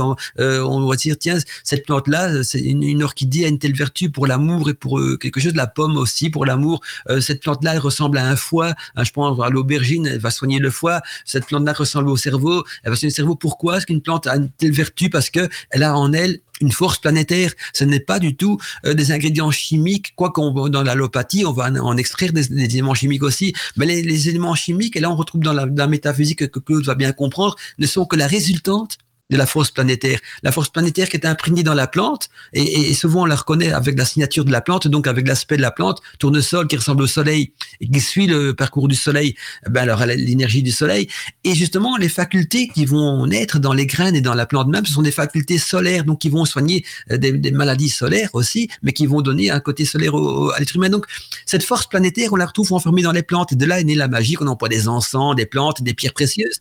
Pierre précieuse a aussi une force planétaire en, elle. L'émeraude, hein, euh, qui, a la force planétaire de Vénus. Euh, je reviens à la force solaire avec l'ambre, la pierre de lune, force lunaire. Eh bien, le talisman, c'est la même chose. le talisman, au départ, on va y incorporer une force planétaire dedans. Donc on va faire des talismans solaires, des talismans de Jupiter, des talismans de, de spécifiques à l'amour, à ci ou à ça, parce que on va emprisonner cette force dedans par divers moyens. Il y a, donc il y a les, ondes de forme, la gravure, les signes magiques qu'on va mettre dessus. Mais il n'y a pas que ça. Il y a l'heure planétaire où il va être conçu, le métal, la nature, le rituel, la vocation de l'égrégore. Tout ça va suivre avec pour incorporer donc cette force planétaire dedans. Ça, c'est le côté donc de la boîte de Pandore. Qu'on dit, il faut pas l'ouvrir. Attention, il y, a des, bons talismans, il y a des mauvais aussi. Donc un bon talisman, on peut. Euh, le but de l'ouvrir, c'est de le faire rayonner parce que c'est comme si on garderait un petit peu, euh, euh, tu vois, avec, Internet, tu mets du Wi-Fi pour, pour connecter un ordinateur, et eh bien, tu es connecté avec la force planétaire parce que tu as le, talisman sur toi.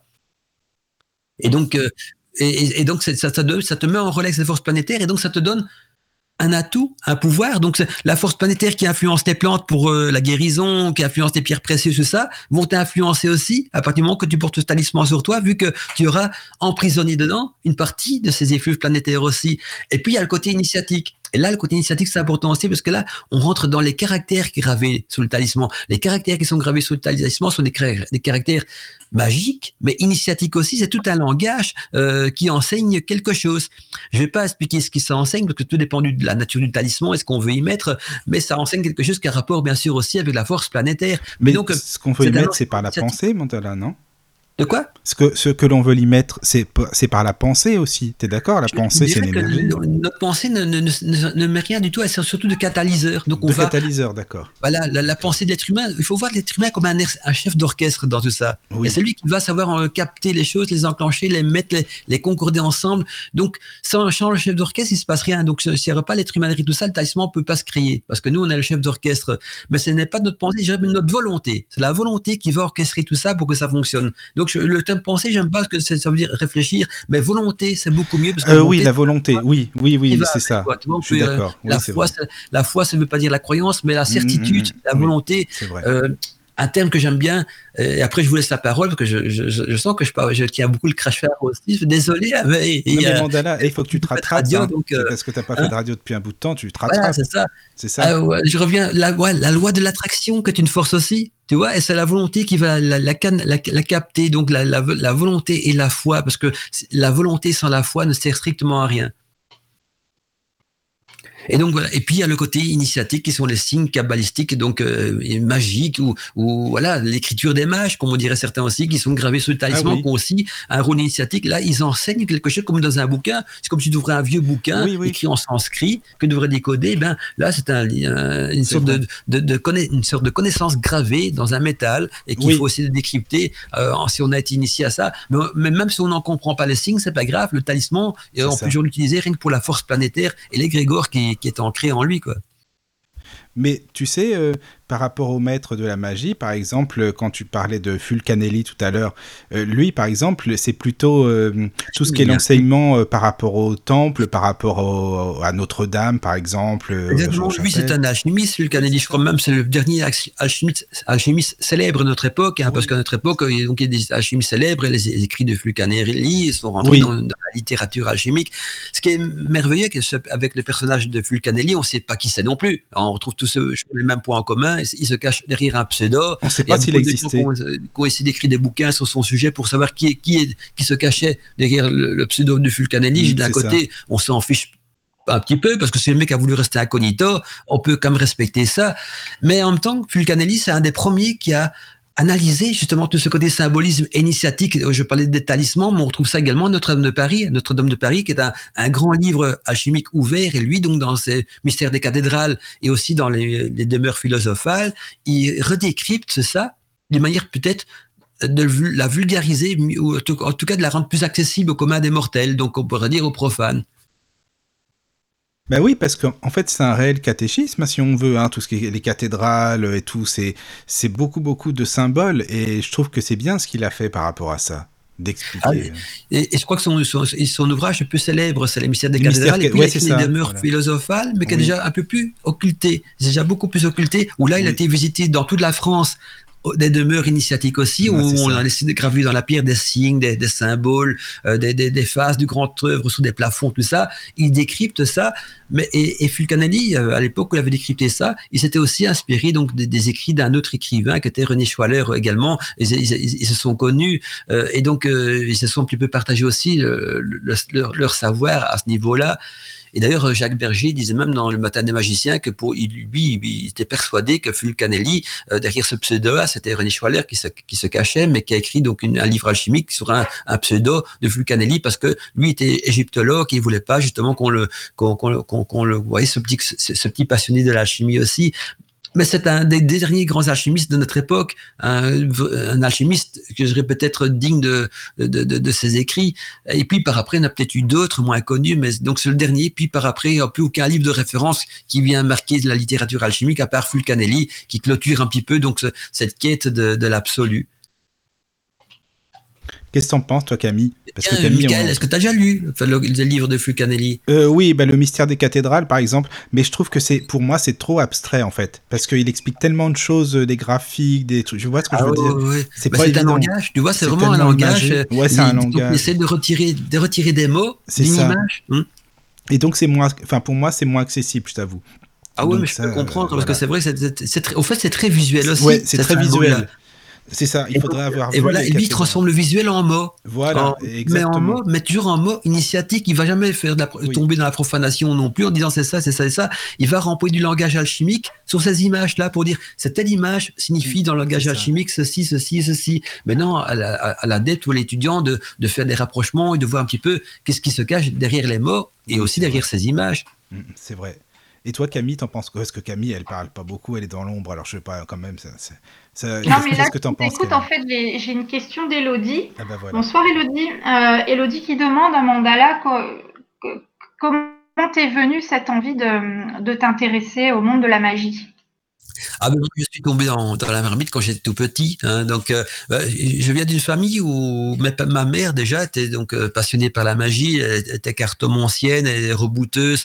Euh, elle pratiquait donc déjà des rituels. Quand j'étais petit, je trouvais ça un petit peu bizarre. Et puis, j'ai commencé à lire ses livres et je crois que j'ai surpassé dans, dans, dans, dans, cette envie d'apprendre d'en apprendre plus. Donc, ça devient de famille. Et alors, j'avais une grand-mère aussi qui était rebouteuse. Alors, je ne sais pas grand-chose. Ma grand-mère c'est plutôt une arrière-grand-mère plutôt. Parce que ma grand-mère, je la connaissais, elle était aussi un petit peu sorcière, mais mon arrière-grand-mère était rebouteuse.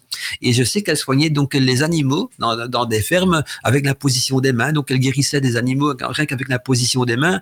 Et elle demandait même pas d'argent pour ça. On, c'était à l'époque, c'était du troc, tu vois. On lui apportait des œufs, du beurre, du lait. Et en échange, elle guérissait les, animaux, les moutons, les poules et compagnie. Et je sais qu'un jour, euh, elle a fait la une des journaux parce que euh, il y a des personnes qui avaient un enfant qui était très malade et cet enfant était condamné à, mourir et ils l'ont amené donc chez elle en demandant si les parents l'ont emmené chez elle, en demandant si elle voulait, elle fait une imposition des mains aussi. Elle ne voulait pas, elle faisait les animaux parce qu'elle sait bien qu'elle avait rien à craindre, mais elle n'avait pas envie qu'on l'accusait donc de pratique illégale de la médecine, donc elle l'avait refusé au départ. Les parents ils ont insisté en disant qu'il euh, n'en voudrait pas si ça rate ou pas, euh, mais qu'elle essaye au moins. Or, elle a fait en faisant promettre aux parents que, si ça rate ou si ça réussit, qu'ils gardaient le secret pour eux, qu'ils n'en parlaient jamais autour d'eux, les parents ils l'ont promis. Elle a fait donc la position des mains sur leur enfant, qui était condamné de toute façon, donc elle n'avait plus rien à perdre. Mais comme les parents, ça leur donnait un petit peu d'espoir, elle a accepté, elle a rien demandé pour ça, mais elle a juste dit que je, elle garantit rien. Elle a dit je veux me comporter avec votre enfant tel que je me comporte pour soigner les animaux, sans plus, sans vous garantir quoi que ce soit. Je vous promets rien. Je, je, je veux juste le faire parce que je vois que c'est votre chagrin et que vous, vous je veux pas que vous partiez ici déçu de ne pas, ne pas l'avoir tenté. Elle l'a fait et je ne sais pas si on peut dire c'est de la chance pour elle ou pas de chance pour elle, mais l'enfant a guéri. Et évidemment, les parents, ils n'ont pas tenu leur bouche. Ils se sont dit que c'est elle qui a, euh, qui, l'avait soigné, qui avait guéri tout ça. Donc, elle a fait titre des journaux. J'ai encore une, coupure de journaux de, très anciens qui en parlent. Ah Alors, évidemment, après, les êtres humains sont venus la, trouver aussi pour soigner des, des, des, mots et compagnie. Donc, elle fait les animaux, les êtres humains. Il y avait une filche que d'or et, et donc, c'est devenu ingérable pour elle. Donc, euh, voilà. Ouais, c'est toujours, le même, toujours le même scénario. Hein, c'est ça. Ne dites pas, et puis finalement, on dit quand même. Donc, quand je suis tombé dans la barbite depuis que je suis petit, hein, ça remonte jusqu'à mon, arrière-grand-mère, et peut-être même plus loin. Hein, je ne sais jamais remonter très loin dans l'arbre généalogique. C'est une passion. Je ne sais pas expliquer ça. Comment on peut dire que, tiens, tu as une passion pour le sport, tu as toujours aimé ça, tu as toujours aimé la peinture, la musique. Je crois que je, je suis né pour voir cette passion-là. Et j'ai découvert, j'avais ça en moi, cette passion-là. Elle m'a appelé, j'ai suivi son appel et j'ai suivi le chemin parce que c'était mon chemin. Et tu l'as fait partager maintenant. Et tu la, tu la partages maintenant. C'est ça qui est bien. j'aime bien partager parce que je suis passionné, donc je ne sais pas si je peux appeler ça partager. J'aime bien parler de ma, de ma passion, donc j'en parle passionnément. Et à travers ce que je dis, je partage évidemment, euh, parce que euh, le but c'est d'ouvrir, c'est de, ne pas d'occulter des choses, mais de, de, faire aussi titiller un petit peu le, cœur des gens, l'esprit des gens. Aller voir plus loin, peut-être que ce côté folklorique, que ce côté euh, littéraire, qui, qui, est souvent un, côté que, aller, aller voir plus loin que le que, la, que le camouflage, hein, aller voir plus loin que, que, que que, que, quelles apparences. Ouais, aller voir un petit peu ce qu'on, essayer de comprendre ce qu'on ne voit pas. Hein, ce qu'on voit n'est qu'une euh, illusion. Ben, je vais rempoindre un thème qu'a dit ce soir. Je sais plus qu'est-ce que veut dire ça. Et, peut-être aider les gens à sortir de la matrice, ou en tout cas donner des clés pour sortir de la matrice. Qu'est-ce qu'avait prononcé ça la matrice ce soir? Quelqu'un veut parler de ça que... Moi.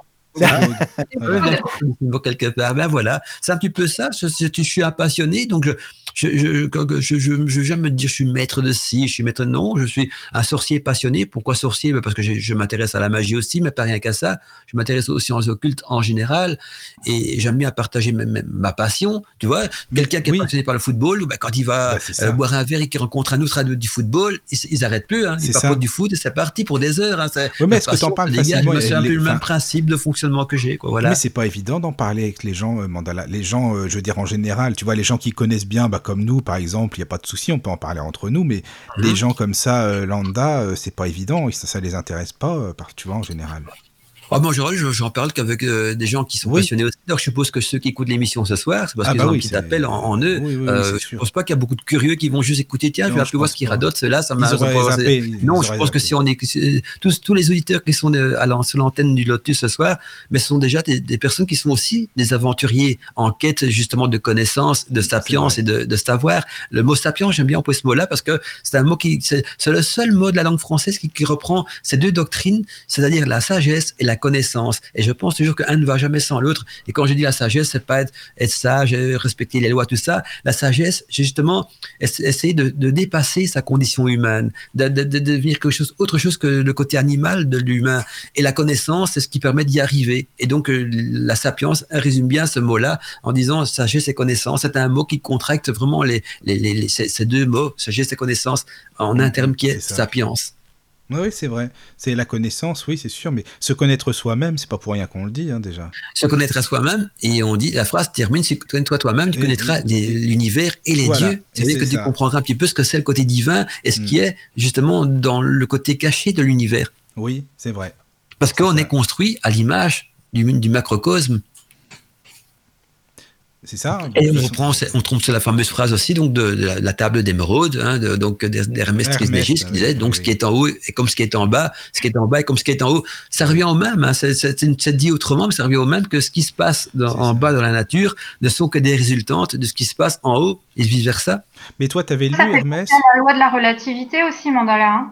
Ah ben la relativité, mais en fait tout est relatif, que tout, tout est interchangeable, les éléments entre eux évoluent, tout ça, donc euh, euh tout, tout, tout, est relatif. Et puis il y a aussi dans, dans cette relativité la loi du chaos. Ça veut dire que la loi du chaos, qu'un battement d'aile de papillon peut créer un ouragan au bout du monde parce que c'est la loi des circonstances. Et puis il y a les, influences astrales, doit tout ça est manipulé un petit peu par toutes sortes de forces, les influences planétaires. Et puis sans oublier donc une loi qui est chère à la magie et aux pratiques de la magie, qui est la loi de l'attraction, qui sans elle, la magie ne fonctionne fonctionnerait même pas. Donc, euh, tout ça fait partie d'un tout. Et mm. une fois qu'on comprend ça, et qu'on comprend que, quel est notre rôle là-dedans, comment est-ce qu'on fonctionne dans tout cela, ben on a déjà fait un pas dans, dans, ce, dans ce terme donc de sapience. Voilà, d'ailleurs, et d'ailleurs, en haut comme en bas, c'est un terme qui est souvent repris dans les rituels. D'ailleurs, Ah, ben, la- la magie.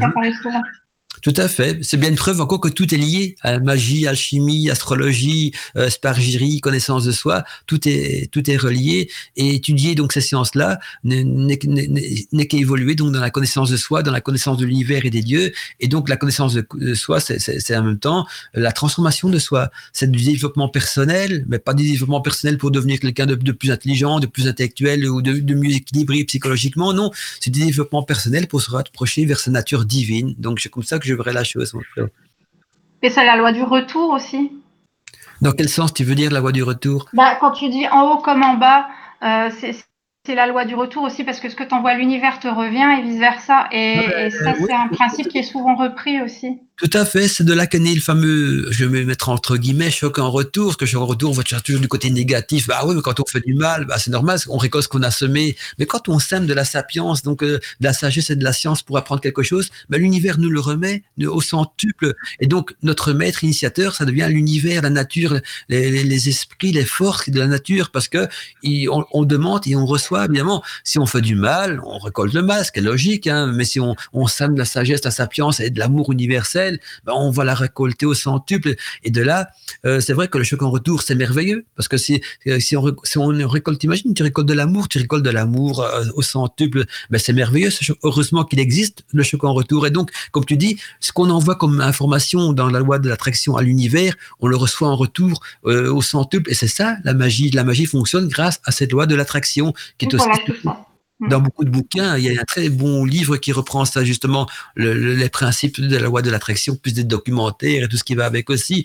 Ça sont des choses intéressantes. Par contre, là, on peut, on peut les, les, lire sans trop de problème parce que ceux Oui. qui ont écrit ça ne se prennent pas, qui ça ne se prennent pas pour des maîtres, mais ne font que transmettre euh, un savoir qui existe ça. depuis euh, l'âge des temps. Quoi, Puis là, c'est expliqué avec des mots simples, des mots de notre Voilà. époque en plus. Donc, euh, Tout à fait. tu lis, euh, même tu sais le Kybalion mandala de Hermès là, c'est- le Mhm. Kybalion leur livre. C'est pareil, il explique ça. Moi, je l'ai lu. Bah, je trouve que ça va. C'est pas très compliqué quand même. Enfin, c'est- tu vois. Et là, il explique aussi les sept principes sacrés de l'univers, justement le mentalisme, le rythme, la vibration et tout ça. Tu et c'est super intéressant. Ça justement, ça ça montre comment on fonctionne nous, mais comment l'univers fonctionne aussi, puisqu'on en fait partie. Et ça, euh, je trouve que c'est intéressant de le lire aussi. Tu regardes parce que j'ai mon micro qui va fort. Oui, il y a beaucoup Ah. de bouquins de- Oui, d'Hermès. oui, oui, il y en a plein. Pour dire, C'est son fameux le, le- le corpus hermeticum, hein, Oui. est un recueil de traités mysto-philosophiques, et, et puis euh, la table d'émeraude qui résume tout. C'est marrant parce que Hermès a su résumer tout, donc dans, dans, un, dans presque sur une page. La table d'émeraude, ça comprend pas beaucoup de texte, hein, ça, se résume, ça, ça tient sur une feuille et ça résume pratiquement tout. Mais sinon, si on, euh, si on lit son corpus hermeticum, qui est, qui est crypté aussi, hein, on va le lire. euh, euh, si on n'a pas déjà quelques notions de base, Ouais. on va s'arracher les cheveux. Je Oui, d'avant. crois qu'il y a quatre volumes, hein, c'est énorme, c'est vraiment Tout à énorme. fait, tout à fait, tout à fait. Et puis il y a encore des, des, des, des, des- des parties qu'on a considérées comme apocryphes. Je crois que la, Oui. la meilleure la meilleure traduction, c'est dans les éditions Les Belles Lettres. Les Belles Lettres, c'est une des meilleures traductions. Il y en a eu beaucoup d'autres, hein. mais la, la plus complète, j'ai l'impression, c'est l'édition Les Belles Lettres. euh, Ah en tout cas, c'est- comme ça que je le vois. Et puis aussi un, un autre, euh, un autre livre d'Hermès, moins connu aussi, qui, est- que le, qui s'appelle le Corée euh, Cosmou, la Corée Cosmou, donc la pupille du monde, traduit en français, où là, Hermès grave justement ses enseignements euh, les plus essentiels. Et ça, ça- ça- je pense même que été le dernier truc qu'il a écrit, la. Corée Cosmou, donc la je connais pas. Non, il je vous interromps deux minutes. Il y a Manu Delpech qui nous écoute. Donc, un petit coucou à Manu. Ah bah, coucou Ah, Manu, bonsoir coucou. Manu. Ah, Manu, alors ça, je me demande ce qu'il pense de cette émission, parce que alors ça, vraiment, ça m'intrigue. Tu sais, Mandala, pour t'expliquer, c'est un ami Manu qui fait des émissions avec nous, avec nous, et lui, il fait de la, de la TCI, de la transcommunication instrumentale. Donc, Ah il n'a rien alors, à voir du tout avec le sujet. D'ailleurs, j'ai vu l'émission que Voilà. je vais réécouter en podcast bientôt Oui, aussi. oui, oui. Et donc, Manu, bah écoute, si tu veux laisser un commentaire, j'aimerais bien avoir ton avis justement sur tout ça, tu vois, ça serait bien. Voilà. Donc. euh, qu'il en pense du bien. Voilà. Ah bah tant mieux, c'est bien. D'accord. Bon bah voilà. C'est Ah parfait.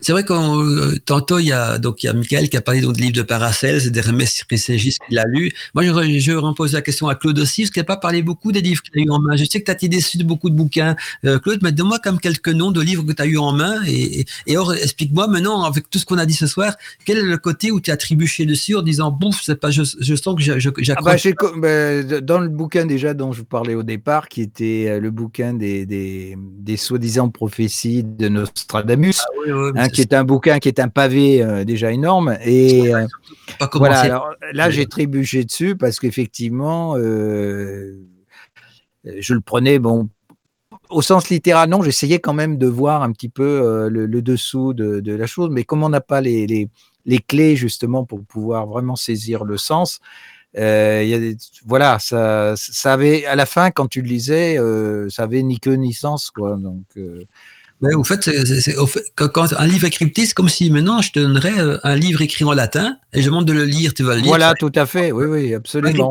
Mmh, Malgré que tu mmh. emploies des termes français, mais, mais Mhm. c'est c'est crypté, c'est une autre langue. Donc tu as lu un livre qui emploie des mots français, mais mis dans un sens que c'est crypté. Donc euh, tu as lu un truc qui, qui, qui ne veut rien dire s'il n'a pas le- l'interprétation. quoi. Un livre intéressant de Nostradamus aussi, j'en ai déjà parlé dans des émissions précédentes aussi, ça a un titre anodin. Les confitures de Nostradamus, la préparation des confitures de Nostradamus. Et au départ, on lit sur les bouquins et on a l'impression que tiens, il y a des recettes de confitures, il y a des recettes de magie aussi, il y a des, des potions, il y a tout ça. Mais à travers ça, on se rend compte qu'il y a, des, un, tout un côté initiatique où là, on, Nostradamus dévoile sa vraie nature de magicien, de sorcier et d'expérimentateur parce que il parle justement là-dedans, à ce moment donné, de, de- d'esprit, de, de, de, d'égrégore et tout ça. Il en, là, il dévoile sa vraie nature alors qu'à travers ces, ces, ces- ces quatrains qui sont euh, cryptés, là, euh, il- on ne sait pas à qui s'adresse justement. Il a, on ne sait pas pour qui il a écrit ce bouquin parce que vers la fin, Nostradamus, il se replie dans sa tour. Il a plus dit un mot à personne. Il a écrit ça et on n'a jamais su à qui s'intéressait ce bouquin ni pourquoi. Peut-être qu'un jour on va le comprendre ce livre. hein. Peut-être. Que dans 100 ans, dans 500 ans, un jour quelqu'un va dire voilà, on a su décrypter le livre de Nostradamus, mais pour le moment c'est un livre euh, crypté. Assez Donc, hermétique, oui, oui, tout à Ah, fait. bah, Ah, bah, 100%, ça, c'est sûr. c'est- c'est- Absolument. Et De Claude, les livres de Castaneda, est-ce que c'est est-ce que c'est de la magie pour vous, les livres de Castaneda? Parce que c'est quand même des enseignements euh, pas évidents. Waouh, Castaneda. Et tu sais que c'est un bouquin qui est extrêmement fort. Enfin, il y a plusieurs Oui, bouquins. oui. Il y en a euh, euh, sept L'herbe du diable et la petite fumée, tout ça, par exemple. Voilà, ouais, ouais. Bah, bah, pour moi, je les, ai lus, donc euh, je, je connais bien l'histoire. Toi, t'en penses quoi? Tu dis que c'est de la. Mais je- effectivement, je c'est vraiment alors c'est ce que j'aime. Voilà, c'est un petit peu. Alors tu vas me dire, c'est peut-être de la facilité, je ne sais pas, mais c'est ce que j'aime dans ces dans ces bouquins-là, c'est que c'est limpide. C'est-à-dire que euh, le on a vraiment affaire à des chamans, hein, des sorciers exactement. euh, des sorciers yaki et euh, ils expliquent, enfin ils expliquent vraiment les choses euh, telles qu'ils les perçoivent eux, euh, mais sans détour quoi à ce moment-là. Et ce sont des livres qui sont très puissants parce que je sais qu'il y a des gens, il y a des gens qui, euh, qui, les, avaient mal vécus et qui se sont, euh, je dirais, suicidés par rapport à ces bouquins. Mais euh, c'est vrai que c'est vraiment une, vraiment une force aussi et ils sont moins, euh, moins, euh, moins cachés, euh, je dirais, que, que les livres euh, traditionnels ou plus anciens. Alors, ils sont plus d'époque, tu me diras aussi. Donc, Voilà, un langage plus compréhensible. Mais attention, que tu me dis un truc intéressant. Il y a, des, des- il y a une preuve que la connaissance n'est- pas donnée à tout le monde. Il y a des, il y a des gens qui se sont suicidés en lisant ces bouquins-là. ouais, parfois, vulgariser la connaissance est dangereux. Absolument. Et c'est pour ça que j'en revenais à ce que je te disais tout à l'heure par rapport aux presses égyptiens qui voulaient pas divulguer cette connaissance pour éviter justement ce genre de drame et qui choisissaient des personnes dans le dans le dans le disons le, les, la population qui était vraiment euh, apte à Réceptif. recevoir ce genre voilà réceptif à ce genre de réceptif. connaissances. Mm, mm. C'est comme un, vase, hein. tu vas toujours prendre un contenant adapté au produit dedans. Hein. Si tu as, un litre d'eau, tu vas prendre un, petit vase trop petit où ça va déborder ou un trop grand où ça va stagner au fond. Donc tu vois, on essaie toujours de trouver un contenant qui est adapté au contenu. Et donc c'est important. Et parfois des livres qui, qui dévoilent trop de trucs. euh, peuvent mener à des tragédies comme le suicide ou la folie. Même il y avait y dans, dans mon émission le livre maudit, je parlais aussi de livres qui rendaient fous à tous ceux qui ont entre les mains.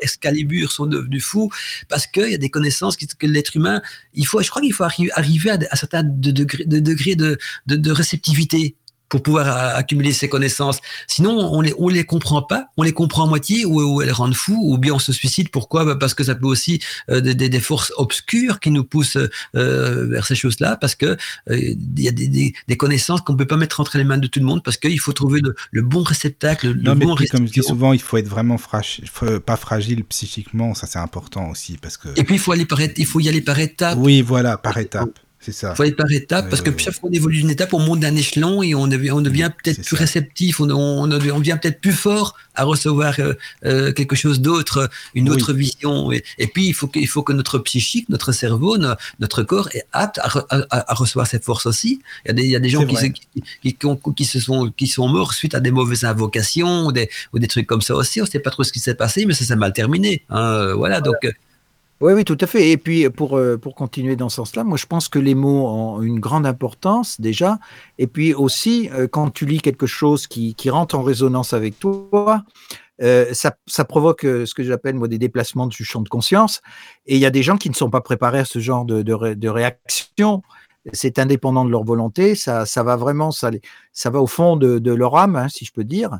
Et à ce moment-là, euh, ça va avoir un effet, euh, si tu veux, de redondance sur la personne en question.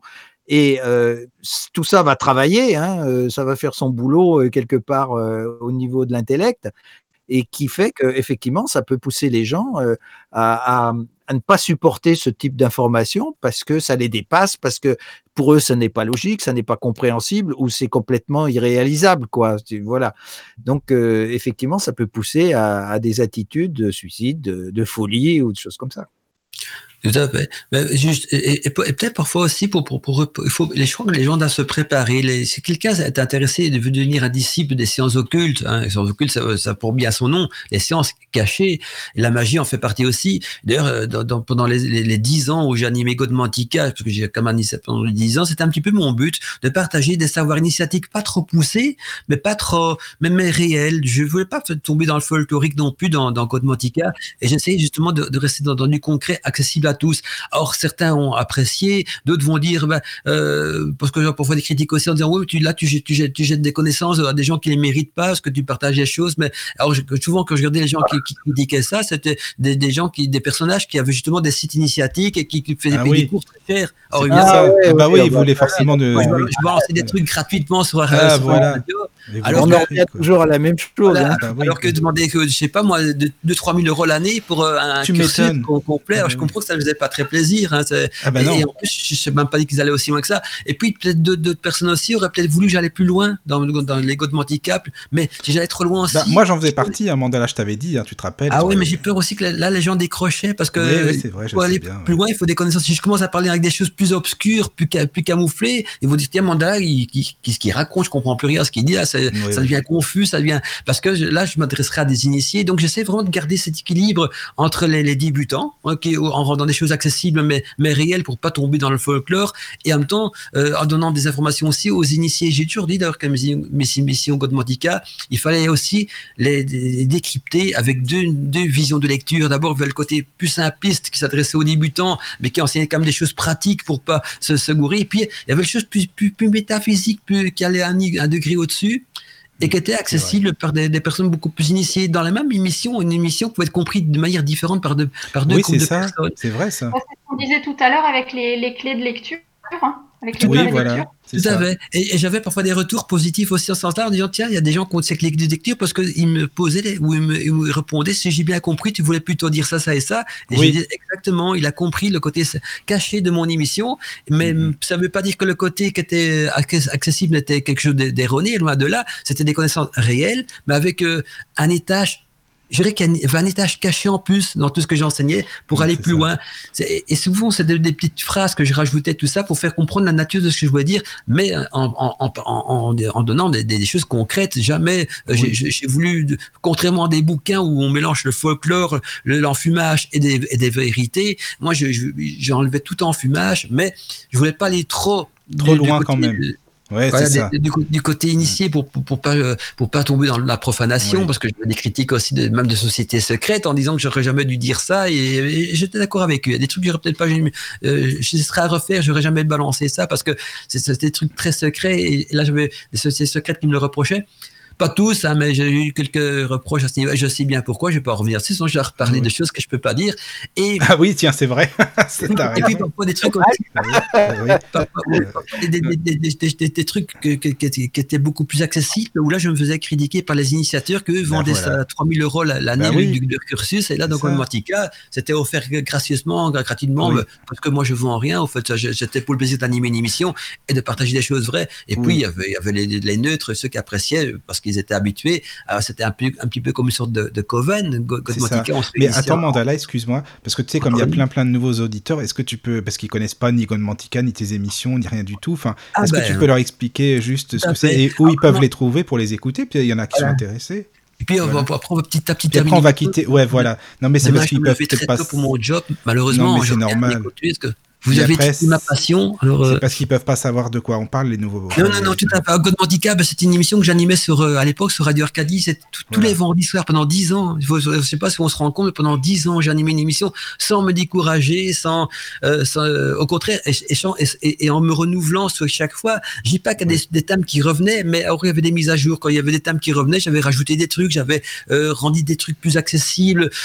J'avais donc, il y avait chaque fois des mises à jour pour compléter, parce que avec les questions des auditeurs, je complétais mes émissions, et donc, je- parfois, j'ai ça, ce terme, il faut que je le reprends, parce que avec tout ce que j'ai rajouté, euh, il faut que je repartage les connaissances pour compléter les lacunes que, que, que dans les questions que j'avais reçues. Quoi. Euh, on me demandait de, de parler de plus de ça, de ça. J'ai une très bonne idée, donc je faisais. Donc tous les vendredis soirs, Godmantica, hein, euh, c'était donc euh, c'était notre rendez-vous sur Radio Arcadie, donc de 21h à 23h. Et d'ailleurs, ça me manque, hein, je ne le cache pas.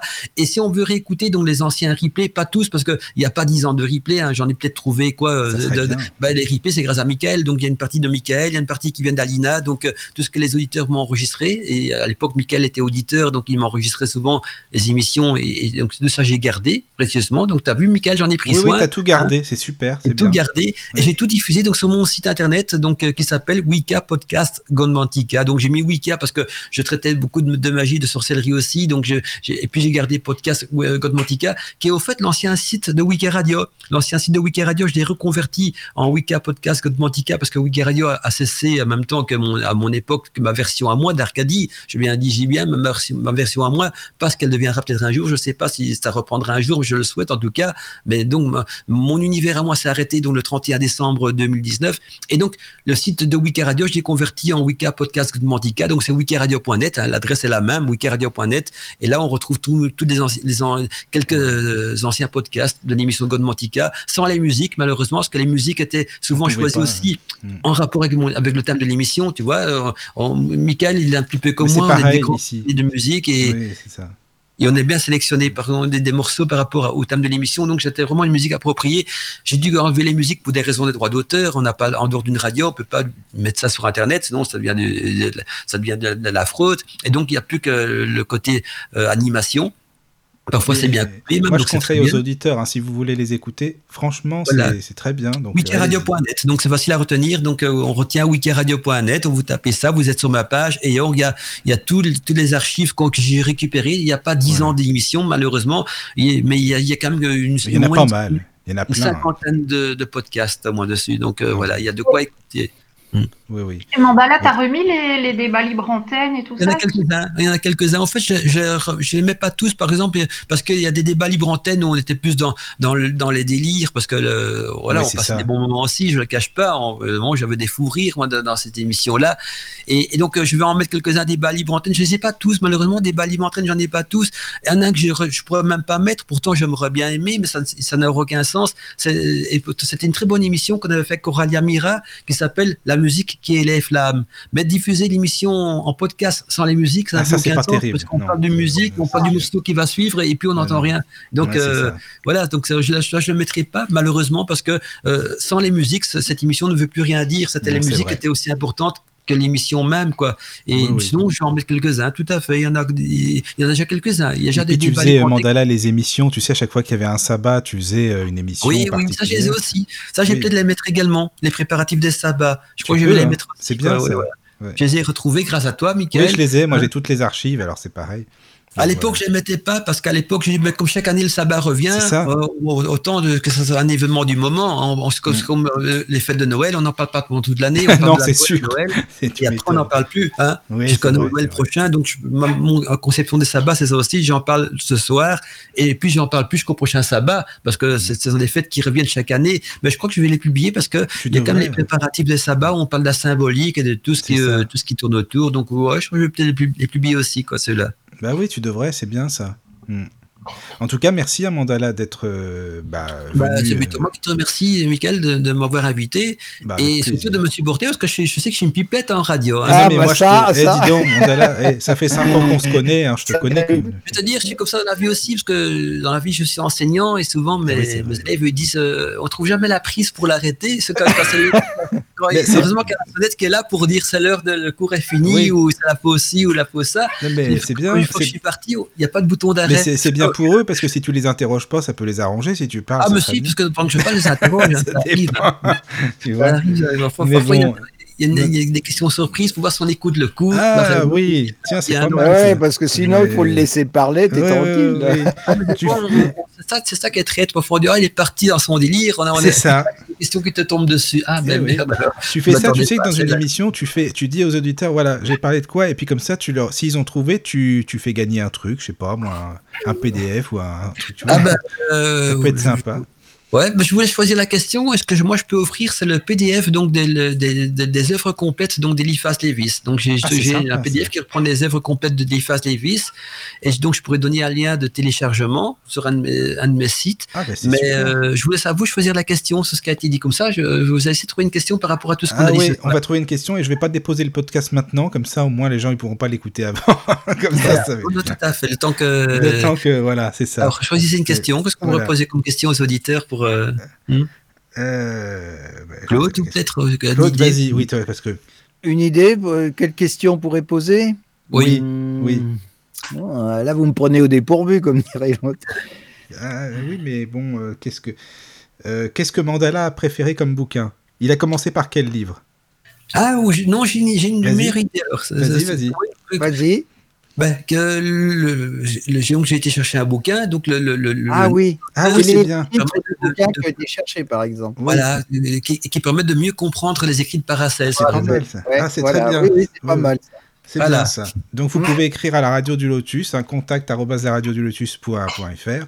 Et voilà, on verra qui a gagné le fameux PDF de Eliphas Lévy. Et C'est même pas mal, ça. le lien donc, euh, pour le télécharger. Donc, euh, voilà, oui, oui, on fait ça. C'est les œuvres complètes d'Eliphas Levis, donc il y a de quoi lire également. Hum. Ah bah c'est génial. les cheveux aussi, donc euh, parce que c'est nouveau des bouquins réservés aux initiés, mais qu'il faut qu'il faut quand même euh, estime donc avoir dans ta bibliothèque. en tout cas, je voulais quand même vous dire, ça me fait vraiment plaisir de, de, de dormir ce soir, même si je, je sais que c'est mon, je- comme moi j'ai le crachoir, c'est mon plus grand défaut. Écoute, hein, c'est pas grave d'ailleurs, ça. pour me montrer que je suis comme ça dans la vie de tous les jours aussi, ma, ma mère me dit toujours euh, que à ma naissance, j'ai dû être vac- vacciné par une aiguille phonographe parce que je, Ah bon Ah, c'est pas mal ça. ah, ça c'est bien ça. a dit Bon. Je Ah suis assez passionné, mais ça m'a fait plaisir parce que ça me manquait vraiment pareil. la radio, Non, le, pareil. micro, les auditeurs, tout ça. Même si c'est un drôle de contexte, parce que tu vois, je sais pas les musiques, j'entends pas. Donc, Ah, oui, c'est un nouveau contexte. C'est vrai qu'il faut s'habituer en au tant début. qu'invité, c'est que quand je m'occupe de la technique moi-même, tu vois, j'aime bien enclencher les musiques, tout ça aussi. Oui, oui, oui, oui, ça c'est vrai. Mm. Non, mais là c'est différent, mais c'est bien de s'habituer aussi. Tu sais, c'est un changement. C'est comme quand on déménage. Parfois, au début, c'est pas évident, puis après, on s'habitue, on est, on est content, quoi. Voilà, tout à fait. Mais si un jour tu veux que je fasse une technique, il n'y a pas de problème Ah aussi. bah avec hein. plaisir. Hein, tu- euh, au contraire, de toute façon, tu viens quand tu veux. hein, on se refait des émissions, de toute façon. Voilà, tout à fait. Mhm. Bah, merci à tous, hein, vraiment d'avoir été euh, présents, toujours fidèles euh, à l'écoute. Et puis, bah, merci Mandala encore une fois, toujours euh, Claude avec nous. Puis Camille, merci encore. Et surtout, euh, Camille, tu sais, t'hésites pas, hein, parce que Camille, elle est toujours dans l'ombre. euh, On dirait une petite souris, elle est dans l'ombre, et puis euh, elle lit les questions, mais faut pas hésiter, Camille, à couper la parole, à prendre la parole. Ouais. Voilà. Mais Tu sais, les gens silencieux apprennent. Hein Oui, oui, oui, oui, c'est vrai, c'est vrai, c'est vrai. En tout cas, merci à tous. hein, vraiment, dormez bien, hein, passez une bonne nuit. Et puis, Oui. euh, nous, on se dit à attends, dimanche soir. Oui, dimanche soir euh, pour une petite méditation qui sera guidée par Elena. Voilà. Tout à fait. Je pourrais terminer avec une petite, une petite touche personnelle. Vas-y. Allez, je vous envoie un petit truc en, en- en souvenir du passé. Mandala Chakra. Ah, c'est bon ça. Bon, Ah, yes, Ah, c'est bien, Mandala, c'est super. Ah, c'est génial. me rappelle des souvenirs quand même. hein. Ah oui. On là. Donc, Ah, mais on, on- passer- mais on passer pourra le passer moment. dans tes émissions, on pourrait le passer celui-là. Hein. Ah bah ouais. Mm. Oui, oui. Bon, ben, je vous dis à très bientôt, vraiment. Dormez bien. bientôt, mes amis. Bien, merci encore, Michael, de m'avoir invité. Claude, euh, Avec à plaisir. bientôt. À bientôt, mais à bientôt, Mandala. De l'équipe de, de Lotus. Camille, ça fait plaisir d'avoir. C'est la première émission que tu participes avec moi. Je trouve qu'elle fait très bien son rôle. Elle, elle remplace un petit peu le rôle d'Alina à l'époque, qui Oui, faisait le- Exactement. Bonne. Merci. Non, mais tu sais, euh, ça très bien, Camille. C'est merveilleux. Tu Hein, sais, voilà. Camille, c'est une bosseuse, hein, je t'assure, Amanda. Là. Elle ouais, ramène des gens, elle avait des super invités et tout. C'est vraiment, euh, c'est c'est génial ce qu'elle fait. Vraiment. Et Voilà. Merci à, à tous les auditeurs aussi d'être présents et, et- et- et j'espère que voilà, ça n'a pas été trop, trop, trop lourd en information. Que euh, je sais que j'ai un début de parole qui va vite parce que c'est ma manière de fonctionner. Je suis speed, mais en même temps c'est beaucoup d'informations à accumuler aussi. Et, et j'espère qu'on aura l'occasion de se retrouver donc sur l'antenne de, de- Oui, oui. de- de Lotus ou partout. On m'invite. hein. Donc si un jour je suis invité sur Radio Assam, euh, je serai peut-être là aussi. Bah, tu y es déjà, hein, de toute façon. Ou c'est un jour Arcadie ressuscite de ses cendres et qu'on m'invite, je suis là aussi. Je suis partout où on m'invite, même si c'est toi, tu vas, tu t'invites, toi. Tu... Bon, allez, on y va. Euh, Je ici, donc ça me fait plaisir. non, mais t'as raison, c'est bien. Ça, ça. Bon, bah, merci beaucoup, Mandala, et merci à tous. Vraiment. À Bonne nuit. bientôt, amis. Dormez bien. À bientôt. Merci. À bientôt. Des gros bisous à vous tous. C'est pas moi qui envoie le générique, hein, donc ça va. Bienvenue dans les débats et libre antenne. En live sur la radio du Lotus. La radio du Lotus.